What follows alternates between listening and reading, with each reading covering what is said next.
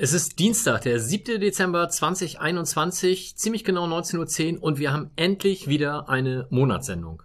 Die nehmen wir auch nicht mehr wie bisher in den Fanräumen auf, sondern in der Levi's Music School, wovon wir uns auch hoffentlich eine, ja, oder wir erhoffen uns davon eine verbesserte Audioqualität.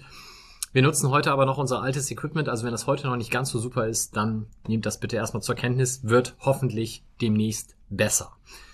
Mein Name ist Mike und wir sitzen hier insgesamt zu fünft und ich fange mal zu meiner Linken an, Paul. Äh, hi, ich bin Paul, ich war auch schon mal Gast in einer Monatssendung und ich bin treuer Hörer des Millantons, habe aber eine Folge ausgelassen tatsächlich. Das habe ich Mike auch irgendwann schon mal erzählt, dass ich meine eigene Folge nicht hören konnte, weil ich meine Stimme nicht so gut finde. Dann bin ich noch äh, Fan der Blindenfußballabteilung äh, und äh, Fanbeauftragter für Menschen mit Behinderung im Fanladen. Genau, und in der Rolle bist du heute hier, weil Sven gesagt hat, er hat noch nie ein Spiel der blinden Fußballer gesehen. Da ist es viel besser, wenn er mal Paul vorbeischickt. Dann zu meiner Rechten, Johnny. Warte, ich muss einmal kurz. Ja, uns fehlt das dritte Mikrofon. Ich gehe einmal rum. Hallo. So, jetzt setze mich aber auch wieder hin. Ich werde diese Sendung über auch nicht so viel erzählen, sondern mehr die Stimme aus dem Off sein. Ähm, und hier mehr Knöpfchen drücken. Wenn die äh, Soundqualität tatsächlich schlecht ist, dann liegt es primär an Mike, der alles immer verliert und vergisst. Ja, wenn ihr noch so ein Netzteil für so ein Testcam-Ding findet, dann sagt mal Bescheid. Und wir haben zwei Gäste und jetzt müssen wir eigentlich alle wahlweise niederknien oder Gesänge anstimmen, weil die beiden sind gerade kürzlich deutscher Meister geworden. Nämlich uh. mit dem Blindenfußballteam des FC St. Pauli und ich fange mal an, schmierschräg gegenüber mit Sven. Ja, moin. Ähm, ich bin tatsächlich auch schon zum zweiten Mal hier, auch eher zufällig vor vielen, vielen Jahren bin ich mal kurzfristig eingesprungen, als ihr eigentlich Jonathan eingeladen hattet. Der ist dann aber krank geworden. Eigentlich sollte der heute wieder vorbeikommen. Jetzt ist er in Urlaub gefahren und so komme ich zu dieser Ehre, hier nochmal sein zu dürfen. Nächstes Mal, wenn er Weltmeister ist, dann. Europameister, glaube ich. Das steht als nächstes an. Ach so, das steht als nächstes an. Ja gut, dann Europameister, dann laden wir ihn auch nochmal ein, gerne. Und dann, last but not least in der Runde, Serdi. Ja, hallo, ich bin äh, Serdar Celebi, genannt äh, Serdi. Ich freue mich, dass ich hier dabei bin. Milanton kenne ich nicht, habe auch noch nicht gehört. Habe seit äh, gestern mir angehört, ne, heute, heute Morgen habe ich mir angehört bisschen. Ist interessant. Äh, der, die Sendung mit Tumo Schulz hat Spaß gemacht. Das würde ich, glaube ich, mir auch noch zu Ende hören. Da hatte ich so lustige Sprüche, lustige Sachen drauf. Das hat schon Spannung. Schauen wir mal. Genau. Und ihr beide, wie gesagt, seid gerade deutscher Meister geworden, deswegen heute hier und da reden wir dann gleich natürlich ausführlich drüber. Damit wisst ihr auch schon, wer heute alles fehlt, nämlich Justus, Sven, Debbie, Sebastian und Tim. Wir haben aber generell gesagt, wir würden die Sendung jetzt immer gerne in etwas kleinerer Personenanzahl durchführen und schauen wir mal, wie das so ankommt. So, Pling, jetzt kommt einmal der kurze offizielle Werbeteil. Die Levi's Music School ist das Separé von Levi's hier in der Südkurve des Millantors. Wir freuen uns sehr, hier aufnehmen zu dürfen. Die Levi's Music School ist eine offene Institution für musikalische Bildung, die vor allem Kindern und Jugendlichen die Möglichkeit bietet, sich musikalisch kreativ auszudrücken und auszutauschen. Und sie steht vor allem auch Menschen offen, die sich Musikunterricht nicht leisten können. Werbung Ende. Nochmal vielen Dank, dass wir hier sein dürfen. Freut uns sehr. Und damit, ähm, ja, schauen wir mal, was denn hier in letzter Zeit so passiert ist. Ähm, wir haben jetzt die zweite Monatssendung in dieser Saison. Und bevor wir über die deutschen Meister sprechen, sprechen wir jetzt über die Mannschaft, die das frühestens nächstes Jahr werden kann. Äh, momentan auf einem sehr guten Weg ist, zumindest in der entsprechenden Liga dafür zu spielen. Nämlich uns Profifußballer, die in der zweiten Liga so eben Herbstmeister sind. Sven, du bist ja nun auch schon zwei, drei Saisons dabei, mindestens. Hast du so einen guten Fußball schon mal gesehen? Nee, also am Millantor natürlich noch nicht. Also das haben wir, glaube ich, alle noch nicht. Also das ist schon äh, nicht mehr mein St. Pauli, hätte ich jetzt fast gesagt. Ähm, erschreckend gut, was da gespielt wird. Also was soll ich sagen? Riesenkompliment an Schulle und das Team, wie das im Moment so läuft. Serdi, wie lange gehst du schon ans Millantor? Ich gehe schon äh, seit paar Jahren und das war gegen Sandhausen war wieder nach dieser Corona-Geschichten mein erstes Heimspiel. Ist echt äh, faszinierend. Früher, wo ich im Stadion war, echt, während des Spiels bin ich fast äh, mit Wolfsstimme eingepennt, weil da war nichts los, ne? Wir waren vielleicht äh, zweimal, einmal in Halbzeit in, in 600 drin. Und jetzt, äh, fast jede dritte, vierte Minute sind wir in 600 drin, Spannung hoch, kann man noch nicht mehr in den Schlafmodus kommen. Hammer.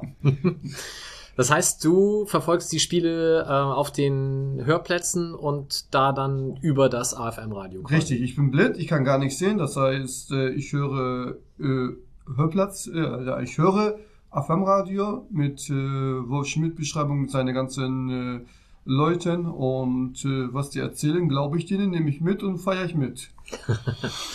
Spürst du denn manchmal schon, dass da jetzt gleich ein Tor fällt, weil die Zuschauerreaktionen das schon so vorhersagen, dass die AFM-Reporter gar nicht mitkommen? Oder? So würde ich nicht ordnen, weil manchmal sind die AFM-Radio-Reporter schneller als die Zuschauer, wenn ich ehrlich bin, weil die sind immer Ballhöhe oder sogar eigentlich ziemlich Ballhöhe, kann ich sagen, weil das kriegst du auch jedes Mal mit, wenn du auch zu Hause hörst, äh, da sagen die schon, passiert schon was. Das heißt, das ist schon Wahnsinn, finde ich, dass die so in Ballhöhe sind. Das macht, deshalb macht das auch äh, spannend. Wenn ich normale Radio höre, so Bundesliga äh, höre, Konferenz, ich schalte das aus, weil die erzählen Geschichte, da passiert Tor und dann sagen die, oh, Tor. Das schalte ich aus. Aber wenn AFM Radio oder die Hörplatzreportage hier in Milan-Tor mich nicht so ziehen würde, würde ich auch nicht hören. Es gab auch Situationen, wo ich den Kopfhörer abgelegt habe. Gab es auch schon. Weil ich aber jetzt finde ich, das macht richtig Spaß, einfach, wenn wir als unser Team in 600 drin sind, das ist Hammer, Hammer. Jedes Mal echt Spannung hoch und runter. Ich Wahnsinn. Wolfs Stimme ist schneller als Pagaradas Ball in 16er. Ja, richtig, ja, ist Hammer, ist Hammer, ist Wahnsinn. Kann ich nur empfehlen zu hören. Paul, 14 Tore von Guido Burgstaller. Wie viel hat er am Saisonende? Äh, das muss ich jetzt sagen. Äh, wir haben in den letzten Sendungen drüber geredet, ne? deshalb fragst du nach. Äh, ich glaube, also ich will mich, ich will jetzt nicht vorgreifen, aber ich würde so 30, 32. Ich bin, mal, ich bin Optimist. 32 würde ich, das, das reicht dann auch für den sicheren Aufstieg. Und äh, dann über mehr möchte ich noch nicht reden. Das, was noch kommt, wird noch kommen. Also da kommt hoffentlich noch ein bisschen was nach oben. Ich bin, ich wäre auch international, wäre ich auch bereit für. Sage ich jetzt einfach mal so. Jetzt muss natürlich nachgezogen werden. Ich finde aber, das reicht für den sicheren Aufstieg. Mehr will ich gar nicht sagen, ist aber auch schon eine steile These. Also das ist schon ja, völlig stimmt. ausreichend. Ich habe jetzt auch Sachen gesagt, die ich mir vorgenommen habe, nicht zu sagen eigentlich. Äh, man muss, du bist mit, mit Aussagen wirklich sehr schnell am Mann. Vorhin kam auch die Aussage, seitdem du im Amt bist, gab es noch kein verlorenes Heimspiel. Was aber stimmt, was aber stimmt. Es hat alles Hand und Fuß, was du sagst. Deswegen bin ich mit diesem Aufstiegsthema auch, das können wir einfach mal so stehen lassen im Raum. Gut. Dabei wollte ich dich jetzt fragen, Johnny, ob wir denn aufsteigen. Ich wollte es nicht, aber wir werden es. Okay. Also du, ich, du wolltest nicht sagen oder du wolltest nicht aufsteigen? Ich wollte eigentlich nicht, ich wollte nicht aufsteigen. Willst du denn jetzt aufsteigen? Eigentlich nicht, aber es passiert ja. Ah, okay. Es ist wie immer, wenn ich mir was wünsche, das wird halt einfach nicht. Es, ich hatte diese, die letzte Erstligasaison war für mich so traumatisierend, dass ich das eigentlich nicht normal haben möchte. Aber nichtsdestotrotz wird es ja trotzdem passieren. Ja, schauen wir mal. Nach den beiden nächsten Spielen wissen wir da vielleicht schon mehr. Aber damit zu unserem eigentlichen Thema heute, nämlich Blindenfußball. Ich gehe mal davon aus, viele von denen, die das heute hören, haben noch nie ein Spiel vor Ort live erlebt.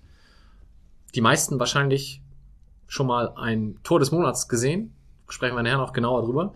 Ähm, aber viel mehr Kontakt zu Blindenfußball vielleicht noch gar nicht. Deswegen würde ich vorschlagen, ihr beiden spielt euch mal die Bälle zu und erklärt mal so ein bisschen, was denn überhaupt Blindenfußball ist, wo der Unterschied ist zum normalen Fußball und vielleicht, Sven, fängst du mal an mit, was ist das für ein Feld und wie viele Leute sind da auf dem Feld? Also wir spielen auf äh, Handballfeldgröße, das heißt 40 mal 20 Meter. Draußen auf Kunstrasen in der Regel. Das Spielfeld ist links und rechts von Banden begrenzt. Ähm, auf der Torauslinie gibt es keine Banden und die Tore sind äh, inzwischen Feldhockey-Tor groß, also etwas größer als ein Handballtor. Oder um genau zu sein, 3,66 mal 2,14 Meter. Ähm, da hat jemand aufgepasst. Es spielen 4 gegen 4 Feldspieler plus jeweils ein sehender Torwart im Team. Ähm, ein Guide ist hinter dem gegnerischen Tor, der dafür da ist, die eigenen Angreifer zu guiden. Und äh, es gibt einen Mittelguide, das ist in der Regel der Trainer, der das Mittelfeld guidet. Und äh, der Torwart, der ja sehend ist, ähm, ist dann außer die Bälle zu halten auch noch dazu da, die Abwehr zu guiden. Genau, und du bist Torwart bei St. Pauli. Du bist einer von dreien, glaube ich. Genau, drei sind wir mit Matzke und Eva noch, wobei Eva keine Ligaspiele dieses Jahr gemacht hat. Äh, Das haben, da haben wir uns zu zweit abgewechselt, ja. Okay. Serdi, wie bist du denn zum blinden Fußball gekommen? Ja, ja, Fußball war immer mein Hobby. Und ich habe auch äh, früher, wo ich noch ein bisschen gesehen habe, habe auch äh, Sehen im Fußball gesehen, auch gespielt äh, in der Türkei. In unserem Dorf gab es keine Vereine, gab es auch keine Tore. Wir haben uns so einen Plastikball gekauft und haben hier einfach vier Steine hingesch hingeschmissen, haben wir einen Ackerplatz Fußball gespielt. Das war immer so Leidenschaft, weil das war der einfachste, billigste Sportart, die man einfach ausüben konnte. Sonst gab es keinen anderen Sport bei uns. Also kannten wir nichts. Und da war ich irgendwann in Deutschland, war ich blind, konnte ich nichts sehen. Trotzdem habe ich äh, Fußball verfolgt, auch ähm, äh, OZ gewettet. Empfehle ich keinen, ist nicht, keine nicht gute Geschichte. gewettet, leidenschaftlich auch, so ziemlich äh, und, und so weiter. Und ich hatte immer Lust, äh, Fußball zu spielen, aber ich konnte nicht. Ich wusste nicht wie. Und auf einmal hörte ich vom Blindenfußball, dass auch in Hamburg äh, Blindenfußball gibt, bei St. Pauli. Und dann habe ich Kontakt aufgenommen, habe mich gemeldet, seitdem bin ich dabei. Wann war das ungefähr? Weißt du das noch? Das war 2008, Ende 2008, 2009. Also es war ungefähr dann zu der Zeit, als die Bundesliga auch begonnen hatte. Die hat, glaube ich, 2008 begonnen. Ja, ich glaube ja, ich bin von Nürnberg zurückgezogen nach Hamburg 2008 und habe hab dann auch so November, Dezember, glaube ich, ein paar Trainingseinheiten mitgemacht. Und irgendwie, der Ball war schneller als ich immer und irgendwann hatte ich auch keine Lust mehr. Und der Katja Löffler und Michael Löffler, die, die das Bildungsfußball aufgebaut haben, haben dann mich irgendwie dauernd angerufen, komm vorbei. Und dann haben die irgendwie mich so gefesselt, dass ich immer da, da teilnehme. Und ich habe auch dann auch die ganze Tabellen, Situation miterlebt, mitgemacht und so und so weiter. Okay. Ich glaube, was wir noch nicht gesagt haben bei den Regeln, äh, ist vielleicht mit das Wichtigste. Der Ball ist kein normaler Fußball, sondern von der Größe her, glaube ich, eher Futsal. Aber das Entscheidende ist, dass da Rasseln eingenäht sind, damit ihr den Ball eben hören könnt. Richtig, der Ball hat Rasseln, ist auch ein bisschen schwer, kann auch nicht so viel springen. Und wenn man den Ball bewegt, der rasselt, rassel, rassel, rassel. Und der Spieler, der mit dem Ball läuft auf den gegnerischen Tor, den hört man. Der Spieler, der ohne Ball, den hört man nicht. Das heißt, wenn ich mit Ball rassle und auf die Spieler zugehe, der muss sich bemerkbar machen. Und er sagt dann Voy. Heißt Vorsicht, ich komme. Dann weiß ich als äh, ballführende Spieler, der kommt, ich kann ausweichen. Wenn er nichts sagt, dann habe ich Foul, dann weil er sich nicht gemeldet hat. Genau, der, der keinen Ball hat, muss Roy sagen. Und ähm, das sind tatsächlich auch die häufigsten Fouls eigentlich, die im blinden Fußball passieren, dass entweder kein Voy oder zu spätes Voy gesagt wurde. Also äh, das passiert eigentlich öfter, als dass jemand Bein gestellt kriegt, umgeholzt wird, Handspiel macht oder sonst was. Das sind also hauptsächlich tatsächlich äh, Voy-Fouls, wenn der Abwehrspieler sich nicht bemerkbar macht. Wobei gerade dann im Finale gegen Stuttgart gab es mal ein richtiges Foul, was dann zu dem Strafstoß geführt hat, oder? Ich? Ja, ich würde fast behaupten, es gab schon mehrere richtige Fouls, aber eins hat dann zum Strafstoß geführt. Ähm, genau, also Joni, Jonathan, unser, unser Top-Stürmer, der ist schon das ein oder andere Mal in den gegnerischen Strafraum, was bei uns ein Sechs-Meter-Raum ist, eingedrungen äh, und wurde da des Öfteren unsanft äh, gebremst. Das ist für so einen Schiedsrichter natürlich auch immer schwierig zu beurteilen, weil das auch was mit Absicht zu tun hat. Also wenn er die Situation so beurteilt und sagt, okay, der wurde zwar am Fuß getroffen, aber der Abwehrspieler ist gar nicht mit Absicht dahin gegangen, dann kann er sagen, ich pfeife das nicht. Das ist natürlich immer eine sehr schwierige Ermessenssache. Ähm, irgendwann kam er nicht mehr drum rum, das zu pfeifen und äh, da gab es dann den 6 Meter, den Juni dann zum 1-0-Sieg letztlich auch verwandelt hat. Ja, bis dahin war es ein langer Weg, den werden wir gleich noch näher uns anschauen. Ähm, schauen wir vielleicht ganz kurz einmal auf die Geschichte des Blindenfußballs. Ich habe mir das letzte Mal so ein bisschen nochmal angelesen. So um und bei 2006 ist das in Deutschland ein bisschen prominenter geworden. Vorher gab es das hauptsächlich schon in, ich glaube in Südamerika ist so, sind so die Anfänge. Ja. Und 2008 gab es dann die erste Bundesliga-Saison. War das, äh, ist das durch die WM 2006 auch gepusht worden oder wie kam das dazu? Weißt du das noch? Ähm, naja, das war vor meiner Zeit. Also ich bin erst seit 2011 dabei, aber ähm, ich meine, also ja, du hast recht, in, in Südamerika und auch in, in Spanien zum Beispiel gab es das auf jeden Fall schon länger. Frankreich, England. England auch, genau.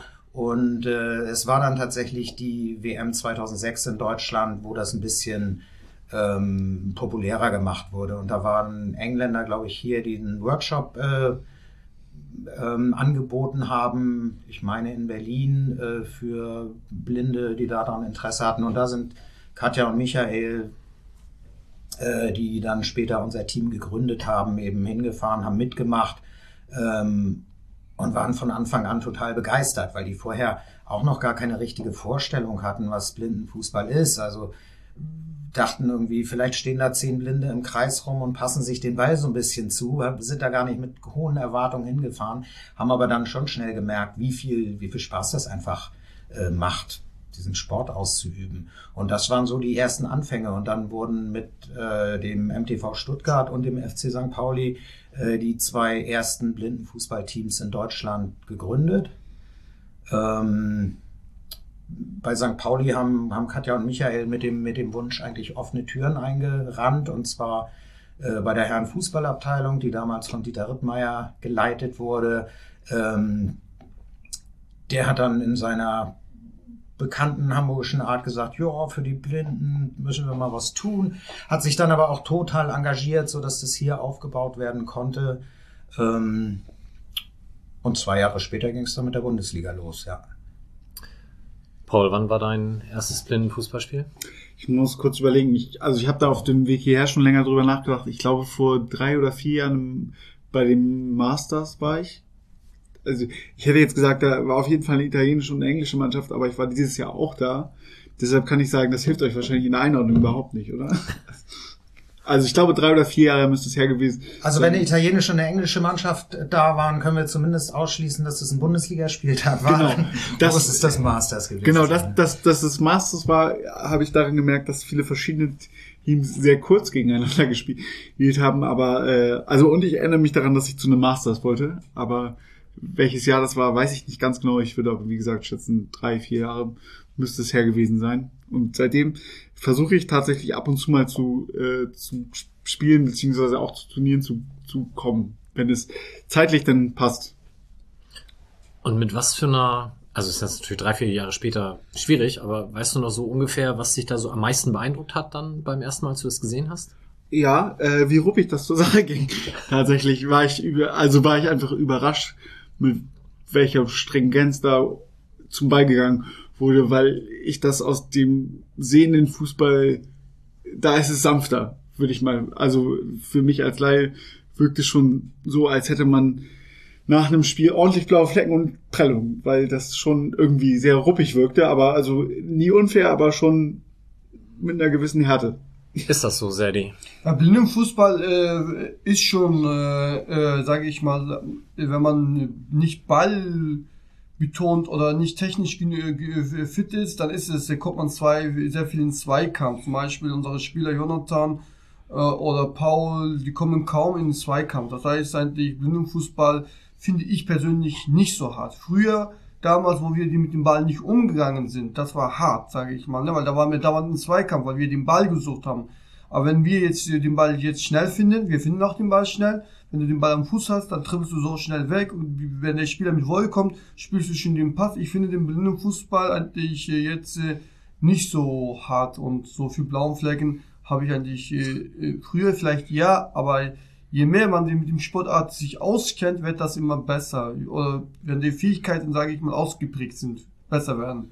Muss nur schneller sein als der Gegner, dann Richtig. kann er dich nicht mehr faulen. kommt uns auch nicht in Zweikampf. Das ist der entscheidende äh, Faktor. Aber früher waren wir sehr viel in Zweikampf, weil einfach wir waren alle, alle schwach technisch und dann warst du in Zweikampf, dann ging es dann in der Ringen los. Aber jetzt, jetzt wie, wie gesagt, wie, finde ich finde schon, wir als Team, wir spielen glaube ich guten Pass. Das sagen ja auch die Leute, die zuschauen. Und äh, wir versuchen eigentlich äh, Zweikampf zu vermeiden, wenn möglich ist. Okay, also jetzt bei dem Masters dieses Jahr war ich auch dann äh, beeindruckt, weil es tatsächlich einfach echt abgefahren, äh, ja, sehr, sehr feinfühlig war Gefühl. Also die Pässe waren stark. Ich habe mich auch an also mehr, weniger Zweikämpfe gesehen, als ich mich zumindest zurückerinnerte. So ist also was du sagst, kann ich jetzt, wo du es gesagt hast, auch nachvollziehen. Äh, aber wie gesagt, mein erstes da war ich tatsächlich überrascht, aber weil ich auch einfach hingegangen bin, ohne irgendeine Erwartung von von Blindenfußball oder an, an Blindenfußball zu haben. Deshalb wahrscheinlich auch deshalb, weil ich mich davor einfach nie damit beschäftigt habe, habe ich nicht damit gerechnet, dass es so doll wird. Aber als ich also jetzt dieses Jahr war echt, das war einfach abgefahren, weil da auch Pässe gespielt wurden, die äh, die ich mir sehend auf gar keinen Fall zugetraut hätte. Ich möchte nochmal ergänzen, wenn unsere Hörer oder Hörerinnen zu Hause hören, ähm, Blindenfußball ist äh, keine brutale Sportart. Punkt eins und Punkt zwei. Äh, wir haben äh, auch Kindergruppen, wir haben auch äh, unterschiedlichen schwellwertig können wir die Leute trainieren. Wenn jemand zu Hause, sage ich mal, ein Kind hat, äh, der braucht ein bisschen Bewegung. Ich sag mal so, Blindenfußball ist eine Sportart, wo man den blinden Kind oder den blinden Menschen, Mensch, der zu Hause ist, bisschen Bewegung braucht, bisschen Orientierung, bisschen Mobilität braucht, kann ich sagen, hey, Blindenfußball ist das Richtige für dich, einfach um zu mobil zu werden.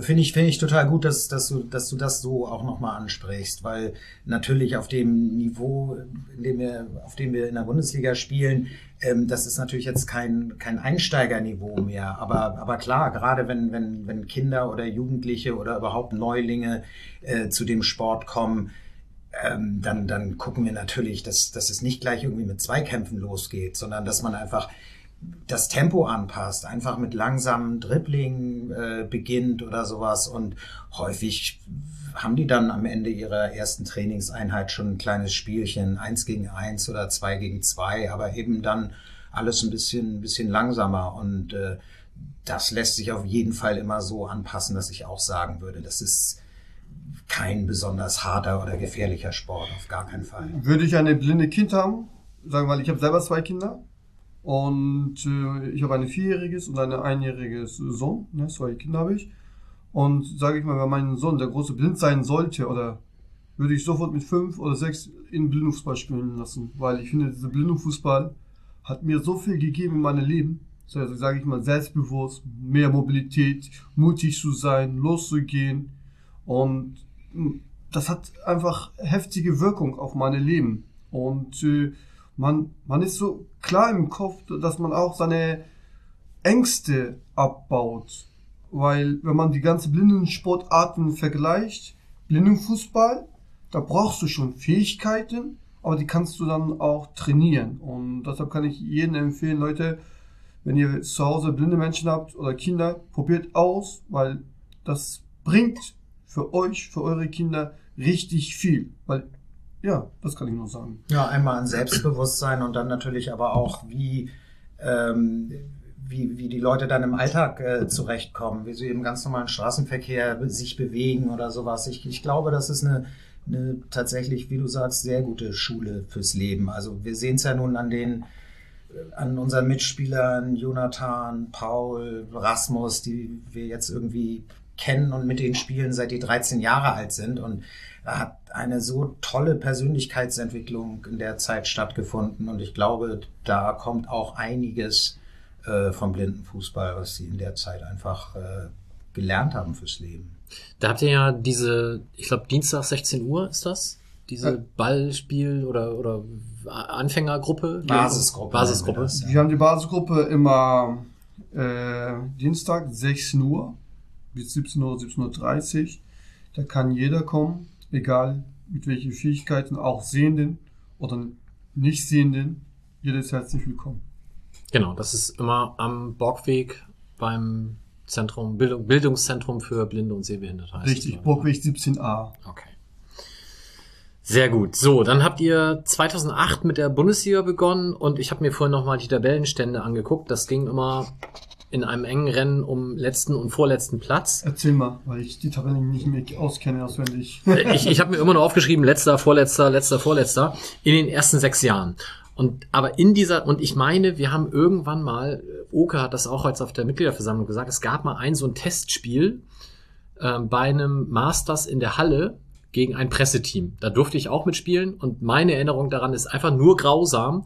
Ich habe mich immer sehr gefreut, wenn das Tor für, die, für euch gefallen ist. Es fielen viele Tore für die Blindenfußballmannschaft des FC St. Pauli, weil in dem Moment kam der Schiedsrichter, hat mich an die Hand genommen und zurück zur Mittellinie zum Anstoß geleitet. Und das war so mein Highlight, weil da wusste ich wieder ungefähr, wo ich stehe. Und dann war Anstoß, man hörte ein kurzes Getrappel, dann war der Ball weg und dann fiel früher oder später wieder ein Tor für St. Pauli und die Pressemann, das Presseteam, was wirklich aus, ich sag jetzt mal, gestandenen Fußballern bestand, also Roger Stills war zum Beispiel auch dabei, der hat damals noch für die Welt geschrieben, die sind halt wirklich vorgeführt worden ähm, von diesem Blindenfußballteam und wussten nicht, was ihnen geschieht. Und das war also für mich ein, ein super beeindruckendes Erlebnis. Ähm, gar nicht, weil ich mit dem Ball am Fuß nicht wusste, was ich machen sollte, sondern weil ich wirklich null Orientierung hatte.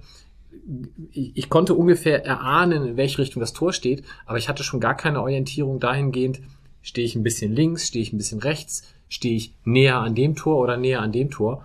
Und das ist natürlich jetzt für jemanden, der das auch nicht gewohnt ist, in Dunkelheit sich zu bewegen, deutlich schwieriger als für euch. Aber seitdem habe ich einen riesigen Respekt.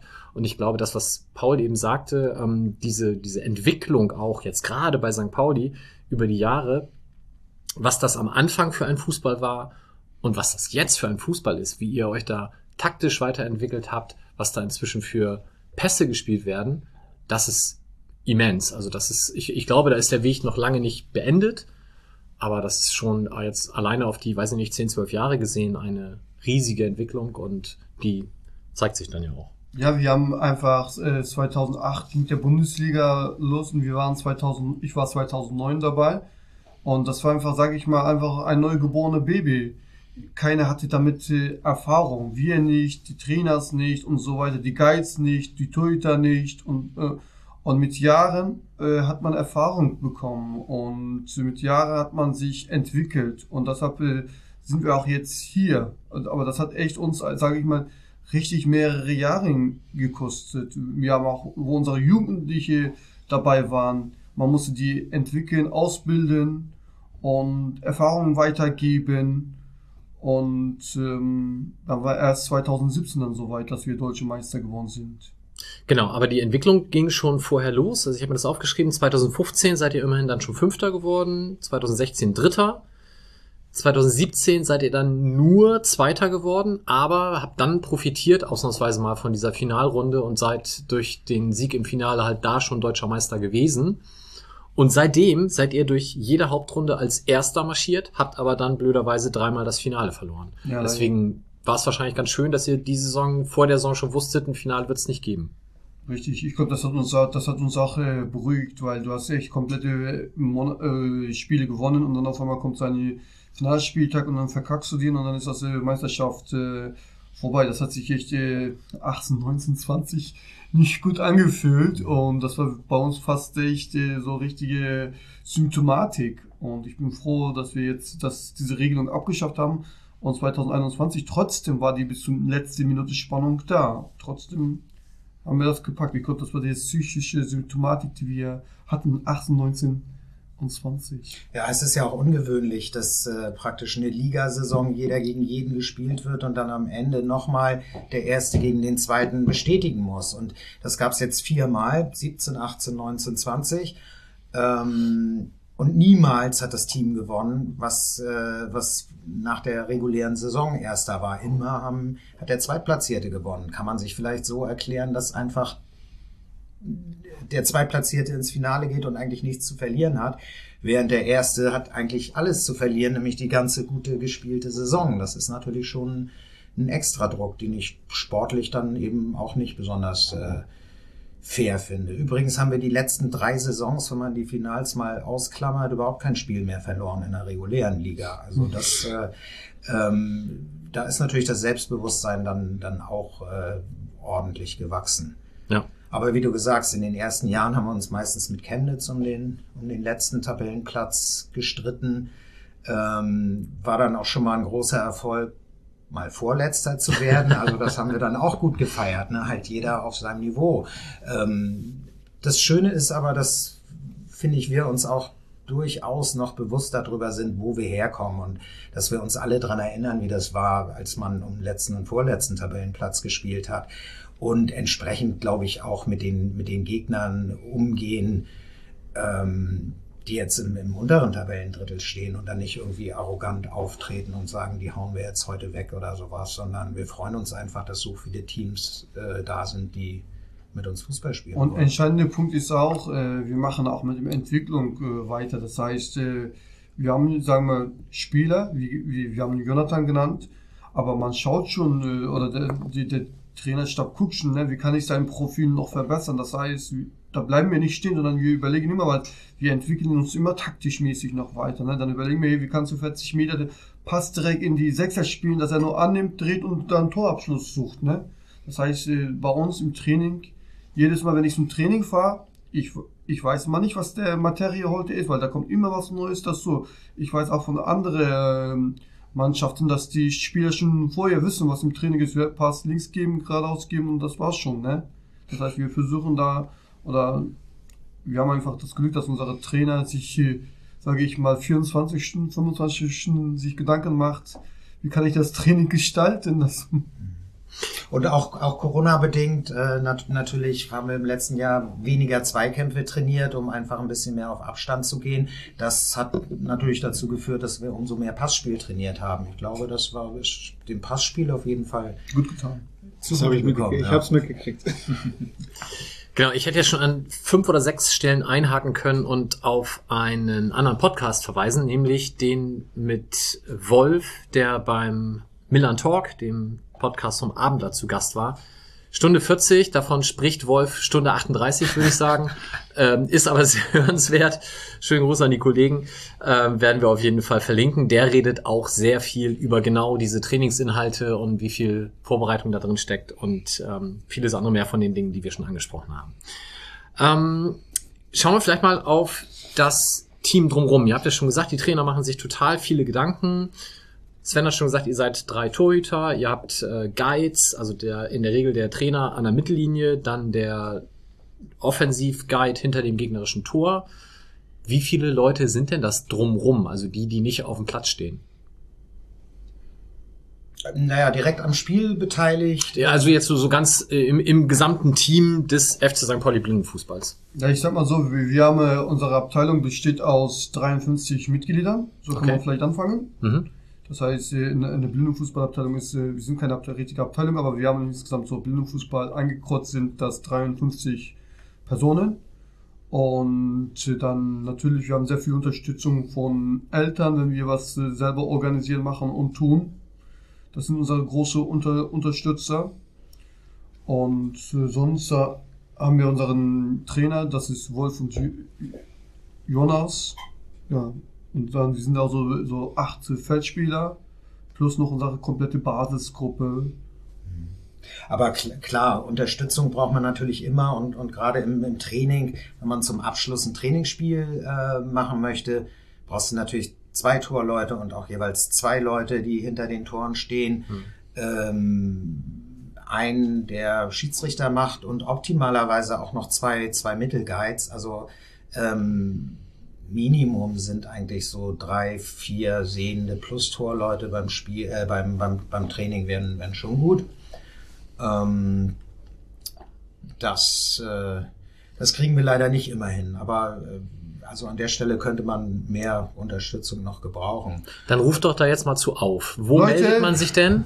Leute, wir brauchen Assistent oder Assistentin, die uns im Training unterstützen. Einfach einen äh, Mail an blindenfußball.fc.stpauli.com schreiben.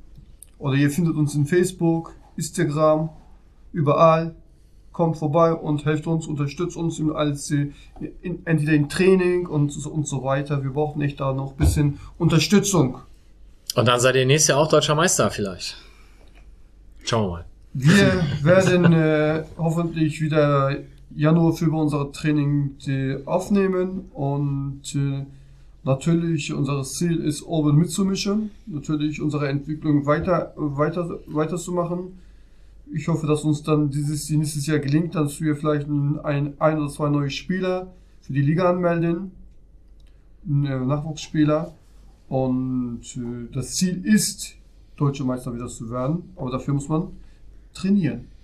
Und, und übrigens, äh, um auf die Frage nochmal zurückzukommen, also wenn wir zum, zum Auswärtsspieltag irgendwo hinfahren, dann sind wir so in der Regel ein Tross von 14 bis 16 Leuten schon. Und davon sind acht Feldspieler und der Rest Team. Genau, ja. Okay. Nur, dass man so eine Idee mal hat. Okay, wir haben uns ähm, im Sommer getroffen. Da hattet ihr ein Vorbereitungsspiel gegen Hertha. Da hatte ich zugeschaut und da haben wir dann danach das Interview gemacht mit dir und Hippo. Hippo, genau. Und das kann ich auch nochmal verlinken. Und da klang schon so ein vorsichtiger Optimismus durch. Und es wurde auch klar gesagt, die Meisterschaft sollte das Ziel sein. So ein Ziel kann immer verpasst werden, aber das ist schon so, dass man mit der Maßgabe in die Saison gestartet ist. Ja, witzigerweise war es die letzten Jahre, als es immer noch ein Finale gab und wir vor der Saison so eine Runde gemacht haben mit Saisonziel. Jeder sagt mal sein Saisonziel.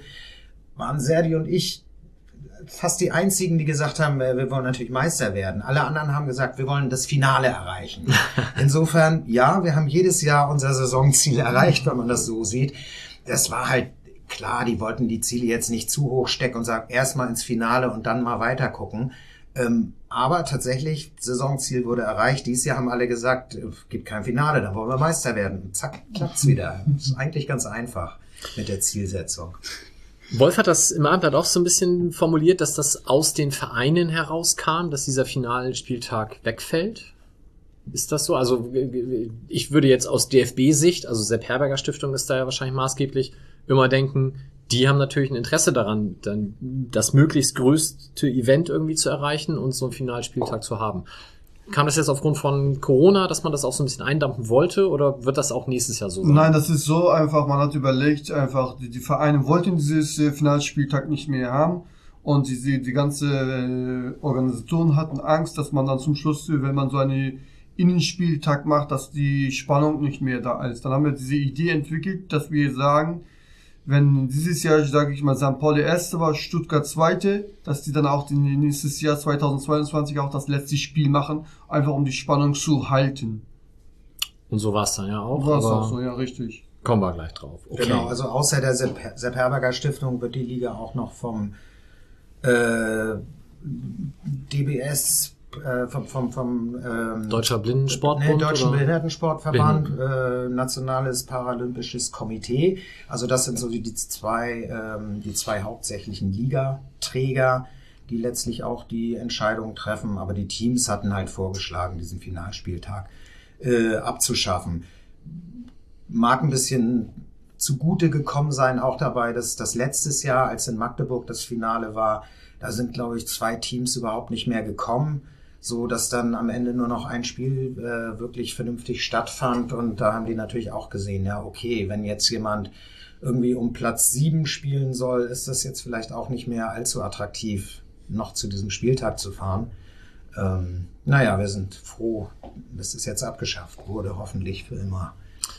Genau, aber ich habe vorhin geguckt, also neuer Spielplan oder so ist auch noch nicht raus. Wahrscheinlich ist man momentan gerade so ein bisschen am Abstecken, welche Teams teilnehmen. Ja, es ist, ähm, es, es gibt jetzt so die ersten Grobplanungen, die wir, die wir gestern gerade gehört haben. Das wird alles so ein bisschen um die Europameisterschaft rumgeplant. Die wird im Anfang Juni in Italien stattfinden. Ähm, der erste Bundesligaspieltag wird wahrscheinlich noch davor sein, irgendwie Anfang Mai vielleicht. Ähm, und die anderen dann irgendwann danach. Und die Saison soll dann Mitte September mit dem Stadtspieltag in Köln enden. Das ist so unser okay. allerneuester Stand. Das ist ja zumindest in der Nähe von Bonn. Man kann ja da wieder auf lautstarken Support vielleicht hoffen. Auch dazu gleich noch mehr. Schauen wir auf die Saison. Also, das begann dann nach diesem Testspielsieg gegen Hertha in Berlin dann mit der Saison. Und da habt ihr gleich am ersten Spieltag gegen Wien mal eine Duftmarke gesetzt und 10 zu 1 gewonnen. Und elf Tore dabei geschossen. Und ja, es äh, sollten ja sowieso die allermeisten Tore in der Regel von euch erzielt werden. Ich glaube, nur gegen Marburg habt ihr dann tatsächlich mal den Gegner einschießen lassen.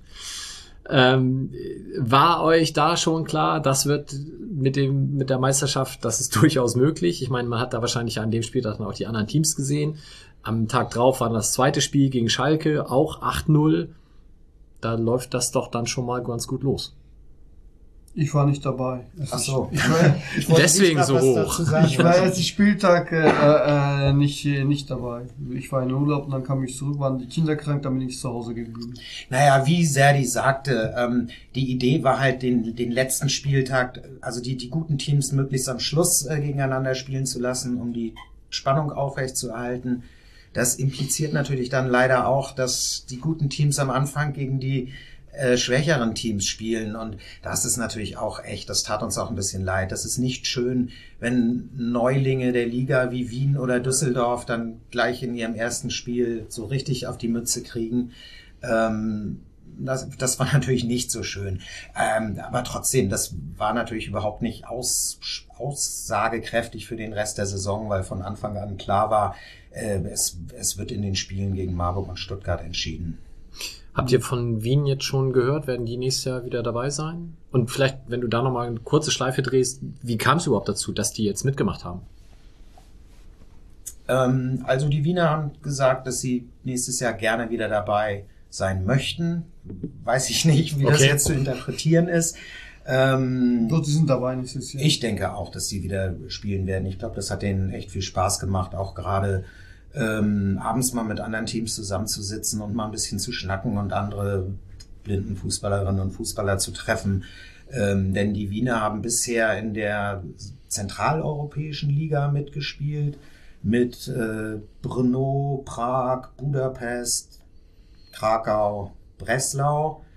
Ähm, das ist zwar räumliche Nähe zu Wien, aber sprachlich halt nicht so interessant, beziehungsweise ich glaube, da gab es große Sprachbarrieren, sowohl auf dem Platz wie auch dann äh, abends zusammensitzen und ein bisschen schnacken ist dann halt auch echt äh, schwieriger gewesen. Deswegen haben die sich seit ein paar Jahren bemüht, äh, ob die irgendwie in der Bundesliga mitspielen dürfen. Und ich finde es toll, dass das dieses Jahr geklappt hat, ähm, dass die deutschen Ligaträger auch gesagt haben, ja, kommt mal mit ran.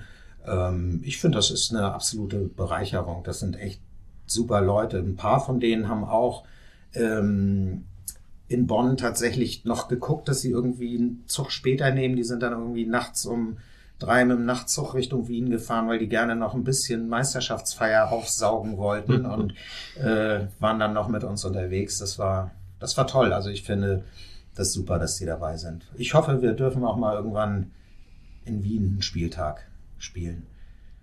Ja, dann Und, und mir hat das nicht leid getan, dass wir 10-1 oder 8-0 gewonnen haben, weil, weil wir haben auch solche äh, äh, Erfahrungen nachgemacht. da muss man dran wachsen, ja. Richtig. Gut, dann habt ihr gegen Dortmund 4-0 gewonnen in Trier, dann habt ihr gegen Düsseldorf, die in der Spielgemeinschaft mit Düren sind, in Stuttgart gewonnen 9-0 und dann war erstmal eine kleine Unterbrechung, da kam dann besagtes Masters hier in Hamburg. Auch super schönes Turnier, ihr habt sechs Teams aus sechs Ländern, also mit euch dabei dann. Ähm, das habt ihr unhöflicherweise auch noch gewonnen, aber ich glaube, da waren alle Teams so begeistert, dass sie auch gerne nächstes Jahr wiederkommen. Und dann kam der 16. Oktober, der Spieltag in Hamburg, und da kam es dann zu dem Spiel gegen Marburg.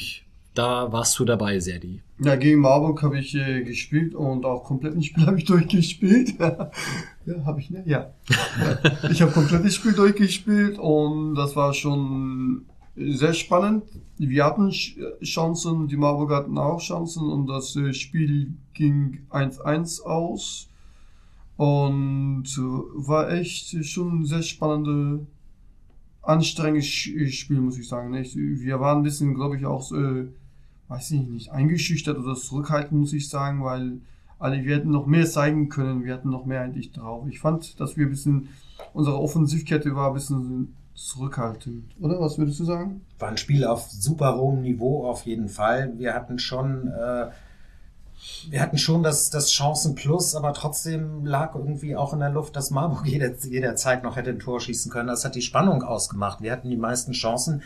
Ähm, ja, aber manchmal fällt halt noch ein Tor. Deswegen am Ende waren wir ja, mit dem Unentschieden einigermaßen zufrieden, weil es für uns fürs ähm, für die Tabellensituation vor dem letzten Spieltag hätte es halt keinen Unterschied gemacht, ob wir 1-0 gewonnen hätten oder 1-1 gespielt hätten. Es war klar, wir brauchen einen Punkt gegen Stuttgart am letzten Spieltag. Insofern konnten wir mit dem 1-1 gegen Marburg dann auch ganz gut leben. Genau, danach habt ihr den 8-0 Testspielsieg gegen Hertha auch in der Liga nochmal exakt mit dem gleichen Ergebnis wiederholt. Und dadurch hatten vor dem letzten Spieltag die drei Teams, Marburg, Stuttgart, St. Pauli, alle untereinander eben unentschieden gegeneinander gespielt. Und ihr wusstet, ihr müsst noch gegen Stuttgart spielen an diesem Stadtspieltag in Bonn. Und euch reichte dann der Punkt oder hätte gereicht, weil ihr da eben schon die beste Tordifferenz hattet und auch klar war, ich weiß nicht, gegen wen Marburg spielen musste, aber so viel Tore, wie sie da Rückstand hatten, konnten sie nicht mehr einholen. Und das Spiel wäre ja auch ohnehin vor eurem gewesen, also das war dann egal. Und da haben die Spielplaner dann natürlich einen guten Job gemacht, indem sie dieses Spiel tatsächlich dann als allerletztes angesetzt haben. Aber bis es soweit war oder soweit dazu kam, habe ich dann ja schon mitgekriegt, gab es einigermaßen viel Drama und Psychospiele unter anderem um Stutzen. Wollt ihr da vielleicht noch was zu sagen? Oder habt ihr das gar nicht so mitgekriegt? War das eher so ein Thema für das Trainerteam? Also ich habe es tatsächlich überhaupt nicht mitgekriegt. Ähm, ich habe mich mit, mit Matzke warm geschossen, voll konzentriert aufs, aufs gegenseitige Torwart warm schießen. Haben wir auch direkt vor der, vor der Kurve äh, äh, gemacht. Die, die, die Blaubeeren der Bonner St. Pauli Fanclub hat da echt ordentlich Alarm gemacht, schon beim, beim Warmmachen. Ähm, haben wir, also wir Torleute haben davon in der Situation, glaube ich, nichts mitgekriegt, voll schon im Finaltunnel drin gewesen. Äh, aber du sicherlich, Sari. Ja, richtig. Wir hatten schon diese Geschichte einmal schon erlebt. Ich weiß jetzt nicht mehr, in welche Saison war. Und da waren wir ganz nett, haben wir die Stützen ausgesogen und die neuen angezogen. Und dieses Jahr haben wir versucht, äh, vor dem Spiel ein paar Tage vorher kommunizieren, ey, wir haben diese Stützen dabei, was zieht ihr an? Da kam leider nichts äh, zurück. Dann war für uns klar, dass wir die Stützen nicht ausziehen. Äh, und dann waren wir auf dem Platz. Auf einmal gab es dann dieses äh, Stützengeschichte. Die Stuttgarter wollten auch außen nicht ausziehen. Wir hatten äh, gleichfarbige Stützen an. Und da, dann war der Wolf schon unterwegs, äh, uns da was zu kaufen, dass wir da überziehen können. Und dann war ein schlauer Schiedsrichter, der Christian Jung aus Berlin war, meinte, hey komm, wir kleben denen einfach rote Tape und dann können die damit spielen. Dann kam er auf einmal mit Tape und wollte uns den um den Wade rumbinden, so sag ich mal, ne? Ich dann so, nein, nein, nein, Christian, nicht so, du musst von oben nach unten kleben, sonst machst du unsere Beine gleich lahm, ne? Können wir gar nicht mehr laufen, so, ne? Ich weiß gar nicht, ob das Christian Jung war oder ob das nicht sogar, nee. irgendwer sagte, es wäre Grönigs Idee gewesen, ja, ich, als Fotograf mit Ich weiß es nicht, aber wie gesagt, Christian Jung kam mit dem roten Tape und dann haben wir einfach den Stützen geklickt und das sah ganz gut aus und dann jeder meinte, hey, ihr musst jetzt solche Stützen fertigen lassen, ne? weil das da cool aussah. Das heißt, wir haben dieses Mal mit dem Psyche, mit Stützenpsyche gut umgegangen und das war auch ganz gut, dass wo Wolf gesagt hat, nee, wir ziehen dieses Jahr die Stützen nicht aus. Das heißt, wir geben nicht nach. Und das war ganz gut, weil da geht immer fünf bis zehn Minuten drauf. Die Stunden ausziehen, die wieder anziehen, wieder fertig machen, Schuhe binden. Das ist einfach Psyche, Psychearbeit. Genau, wer sich jetzt wundert, warum das für euch überhaupt relevant ist, welche Stutzen und welche Farbe, für euch natürlich nur bedingt, aber für die Schiedsrichter ist es natürlich wichtig, gerade wenn da irgendwie Beine sich verhaken, dass die die dann von den Farben her auseinander halten können als Torwart ist es mir tatsächlich auch ganz lieb. Es gibt ja manchmal so ein Gewusel direkt vorm äh, Zwei-Meter-Raum. Also ich habe einen Zwei-Meter-Raum, so viel nochmal zur Regelkunde, aus dem ich nicht raus darf. Darf ich halt immer nur innerhalb des Zwei-Meter-Raums sein. Das heißt, wenn es ein Gewusel kurz vor diesem Zwei-Meter-Raum gibt, kann ich mich nicht dazwischen stürzen, sondern knie mich runter in Block und versuche zu gucken, was passiert und sehe dann eigentlich nur Beine von Kniehöhe abwärts vor mir und da ist es schon ganz gut, die Stutzen zu sehen, dann weiß man doch, wer ist Freund und wer ist Feind. Genau, und das war dann aber zumindest vom Eis die Kuh und das Spiel konnte losgehen und wie gesagt, ihr brauchtet diesen einen Punkt, mit dem hätte es gereicht für die Meisterschaft. Das Spiel war, glaube ich, auch sehr ausgeglichen mit Feldvorteilen für euch, auch mit Chancen für euch, aber der Ball wollte halt nicht reingehen. Und jetzt, Serdi, nimm uns doch mal mit, wollte ich immer schon mal formulieren als dusselige Reporterfrage. Wie hast du denn die Situation erlebt, die dann zum Elfmeter führte? Oder ähm, zum, Entschuldigung, sechs Meter ist es dann natürlich. Bevor, ich deine, bevor ich deine Frage antworte, äh, muss ich muss ein bisschen nochmal zurückgehen, weil wir, wir haben da in, den, in Bonn Innenstadt äh, Spieltag gespielt. Das heißt, äh, das waren so Kunstrasen, die, die Haare waren ein bisschen lämm, wie sagt man, die Haare waren ein bisschen länger, das heißt nicht ähnliche Platz wie unseren. Deshalb hat, äh, haben wir unseren Training zu St. Pauli zum Zum Bromerskamp. Bommerskamp gelegt und weil da fast ähnliche Platzbedingungen waren und dann saßen wir in dieses äh, Container und haben wir fast über eineinhalb Stunde geredet mit Spielern und äh, Trainer und Torhütern. Wer spielt gerne wo? Wie fühlt ihr euch wohl? Ich glaube, da haben wir, glaube ich, die Meisterschaft eigentlich äh, ziemlich gewonnen, weil wir erstes Mal ehrlich untereinander richtig ausgetauscht, ausgetauscht, ausgetauscht, ausgetauscht. Das heißt, die Gefühle freigegeben, dass jeder gesagt hat, hey, ich fühle mich da, da, da nicht wohl oder das, das, das. Das heißt, da haben wir uns Zeit gegeben, miteinander zu reden, was können wir besser machen. Der Geist vom Brummerskamp. Richtig. Da haben wir, glaube ich, die Meisterschaft geholt, glaube ich. Das war so richtig so eine Einheit. Und dann war das Spiel, ging das los. Ich habe erste Halbzeit gespielt und die Stuttgarter hatten, glaube ich, äh, ein paar Chancen. Ich habe auch sehr gute Sachen beseitigt. Aber dann ging bei mir der Konzentration ein bisschen weg und wurde ich zweite Halbzeit äh, äh, gewechselt und war ich dann auf dem Bank und irgendwann so 35. Minute kam die 6 Meter. Und ich muss sagen, ich habe überlegt erstmal, ob ich die Ohren zuhalte. Habe ich nicht gemacht, weil ich wusste ganz genau, Jonathan wird das, das Ding machen, weil er hat dafür viel trainiert, getan und äh, das hat er sich auch äh, verdient geholt. Wie gesagt, er wurde gefault und wo er das äh, sechs Meter reingeschossen hat, dann ging bei mir an dem Herz einfach der Stein runter, weil ich hatte echt ganze Zeit, wo ich äh, draußen war, Angst gehabt, oh nein, kassieren wir noch ein Tor? Okay, die Stuttgarter waren nicht in der Lage, ein Tor zu schießen, aber diese Gefühl, ne, es steht nur, ne, kann jede Minute was passieren. Und das war echt anstrengend einfach. Ich, da da habe ich schon äh, auf dem Bank schon geschwitzt. Das war echt anstrengend einfach. Das war mehr anstrengend als auf dem Platz, muss ich sagen. Weil du einfach an alles denkst, so sage ich mal. Wenn die über Mittellinie war, bei mir ging schon die Haare noch. Oh nein! Aber 35. Minute, dann war es das für mich schon die Meisterschaft entschieden. Die fünf Minuten ich glaube, ich würde schon fast sagen, hey, wo ist das Bier, ne? Sowas. ja, Stuttgart hat halt mit Alex Fangmann, dem, dem Captain der deutschen Nationalmannschaft, äh, schon auch einen sehr, sehr guten Spieler. Und selbst wenn du merkst, du hast die voll unter Kontrolle und die können überhaupt keine Chance kreieren, weil du stehst sicher, ist das halt ein Spieler, wo du weißt, das, egal, das kann schon mal passieren, dass der irgendwie durchkommt und das Ding in Winkel zimmert oder so. Das war schon sehr, sehr aufregend, ja. Kann ich noch mal eine Basic-Frage, also weil du schon vorhin noch bei Grundlagen warst, ihr spielt 40 Minuten, also 20, 20, ne? Genau, genau. Spieldauer zweimal 20 Minuten und zwar eigentlich ist das Netto-Spielzeit. Also theoretisch sollte die Zeit immer gestoppt werden bei jeder Spielunterbrechung. Das wird international auch so gehandhabt. In Deutschland wird das nicht ganz so äh, stringent verfolgt. Leider wird nur äh, werden längere Unterbrechungen gestoppt, aber eben auch nicht, nicht alle leider. Okay.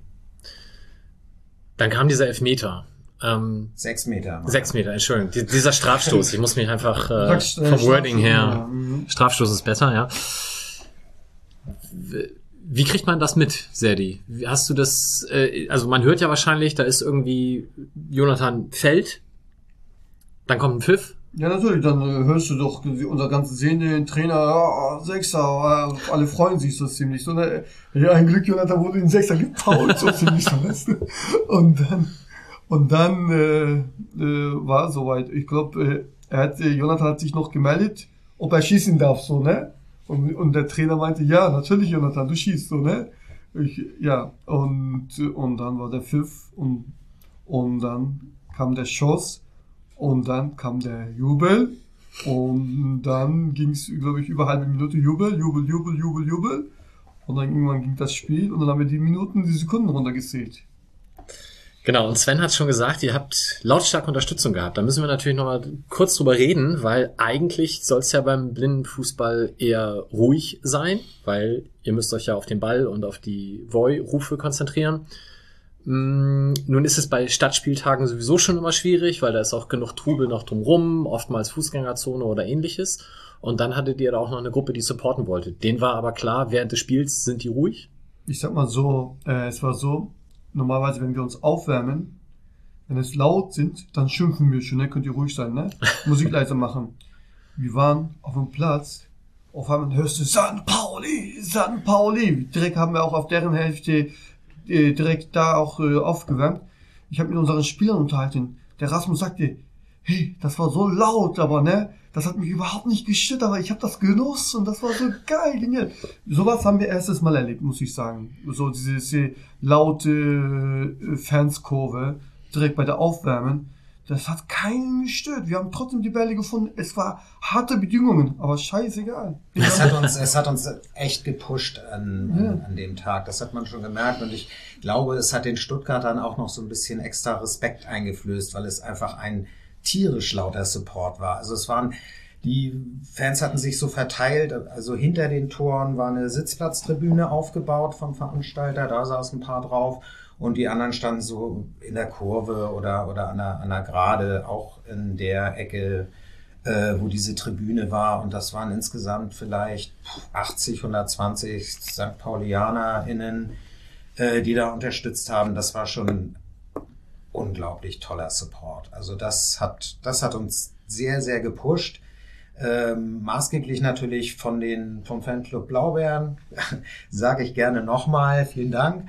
Ähm, aber tatsächlich auch ein paar Leute, die aus Hamburg extra mitgekommen sind. Natürlich Freunde, Eltern, Bekannte, aber auch tatsächlich einfach Fußballfans aus Hamburg, die an dem Tag nicht nach Bremen gefahren sind, sondern gesagt hat, lass uns mal nach Bonn fahren. Ähm, toll. Also super. Ja, man darf auch sagen, das war echt so Hammer. Und während des Spiels, wenn da irgendwie, wenn wir Schuss auf dem Tor gesetzt haben, dann kam auch immer dann der, der Mikromann musste immer sagen, ne? Und das war einfach Hammer, Hammer-Erlebnis, muss ich sagen. Haben die Stuttgarter sich mal beschwert? Nein. Ich glaube, die haben auch genossen. ich habe das nicht mitbekommen, aber wenn, wenn ich die beiden Meisterschaften vergleichen darf, so, ich glaube, das war 2017 natürlich war geil, dass wir Meister geworden sind, aber das 2021, ich fand, das war für mich noch mehr emotional einfach mit den Fans und das war schon heftig. Mit diese Blaubeeren, die haben uns echt eine fantastische, fantastische Geschichte hingelegt. Ja, schönen Gruß an der Stelle. Das ist natürlich sehr gut. Ja, dann habt ihr den Elfmeter, also Jonah, sehr, oh, Strafstoß, meine Güte. Schlimm. Penalty. Penalty, ja. Nee, Strafstoß ist ja eigentlich okay. Den Strafstoß reingemacht.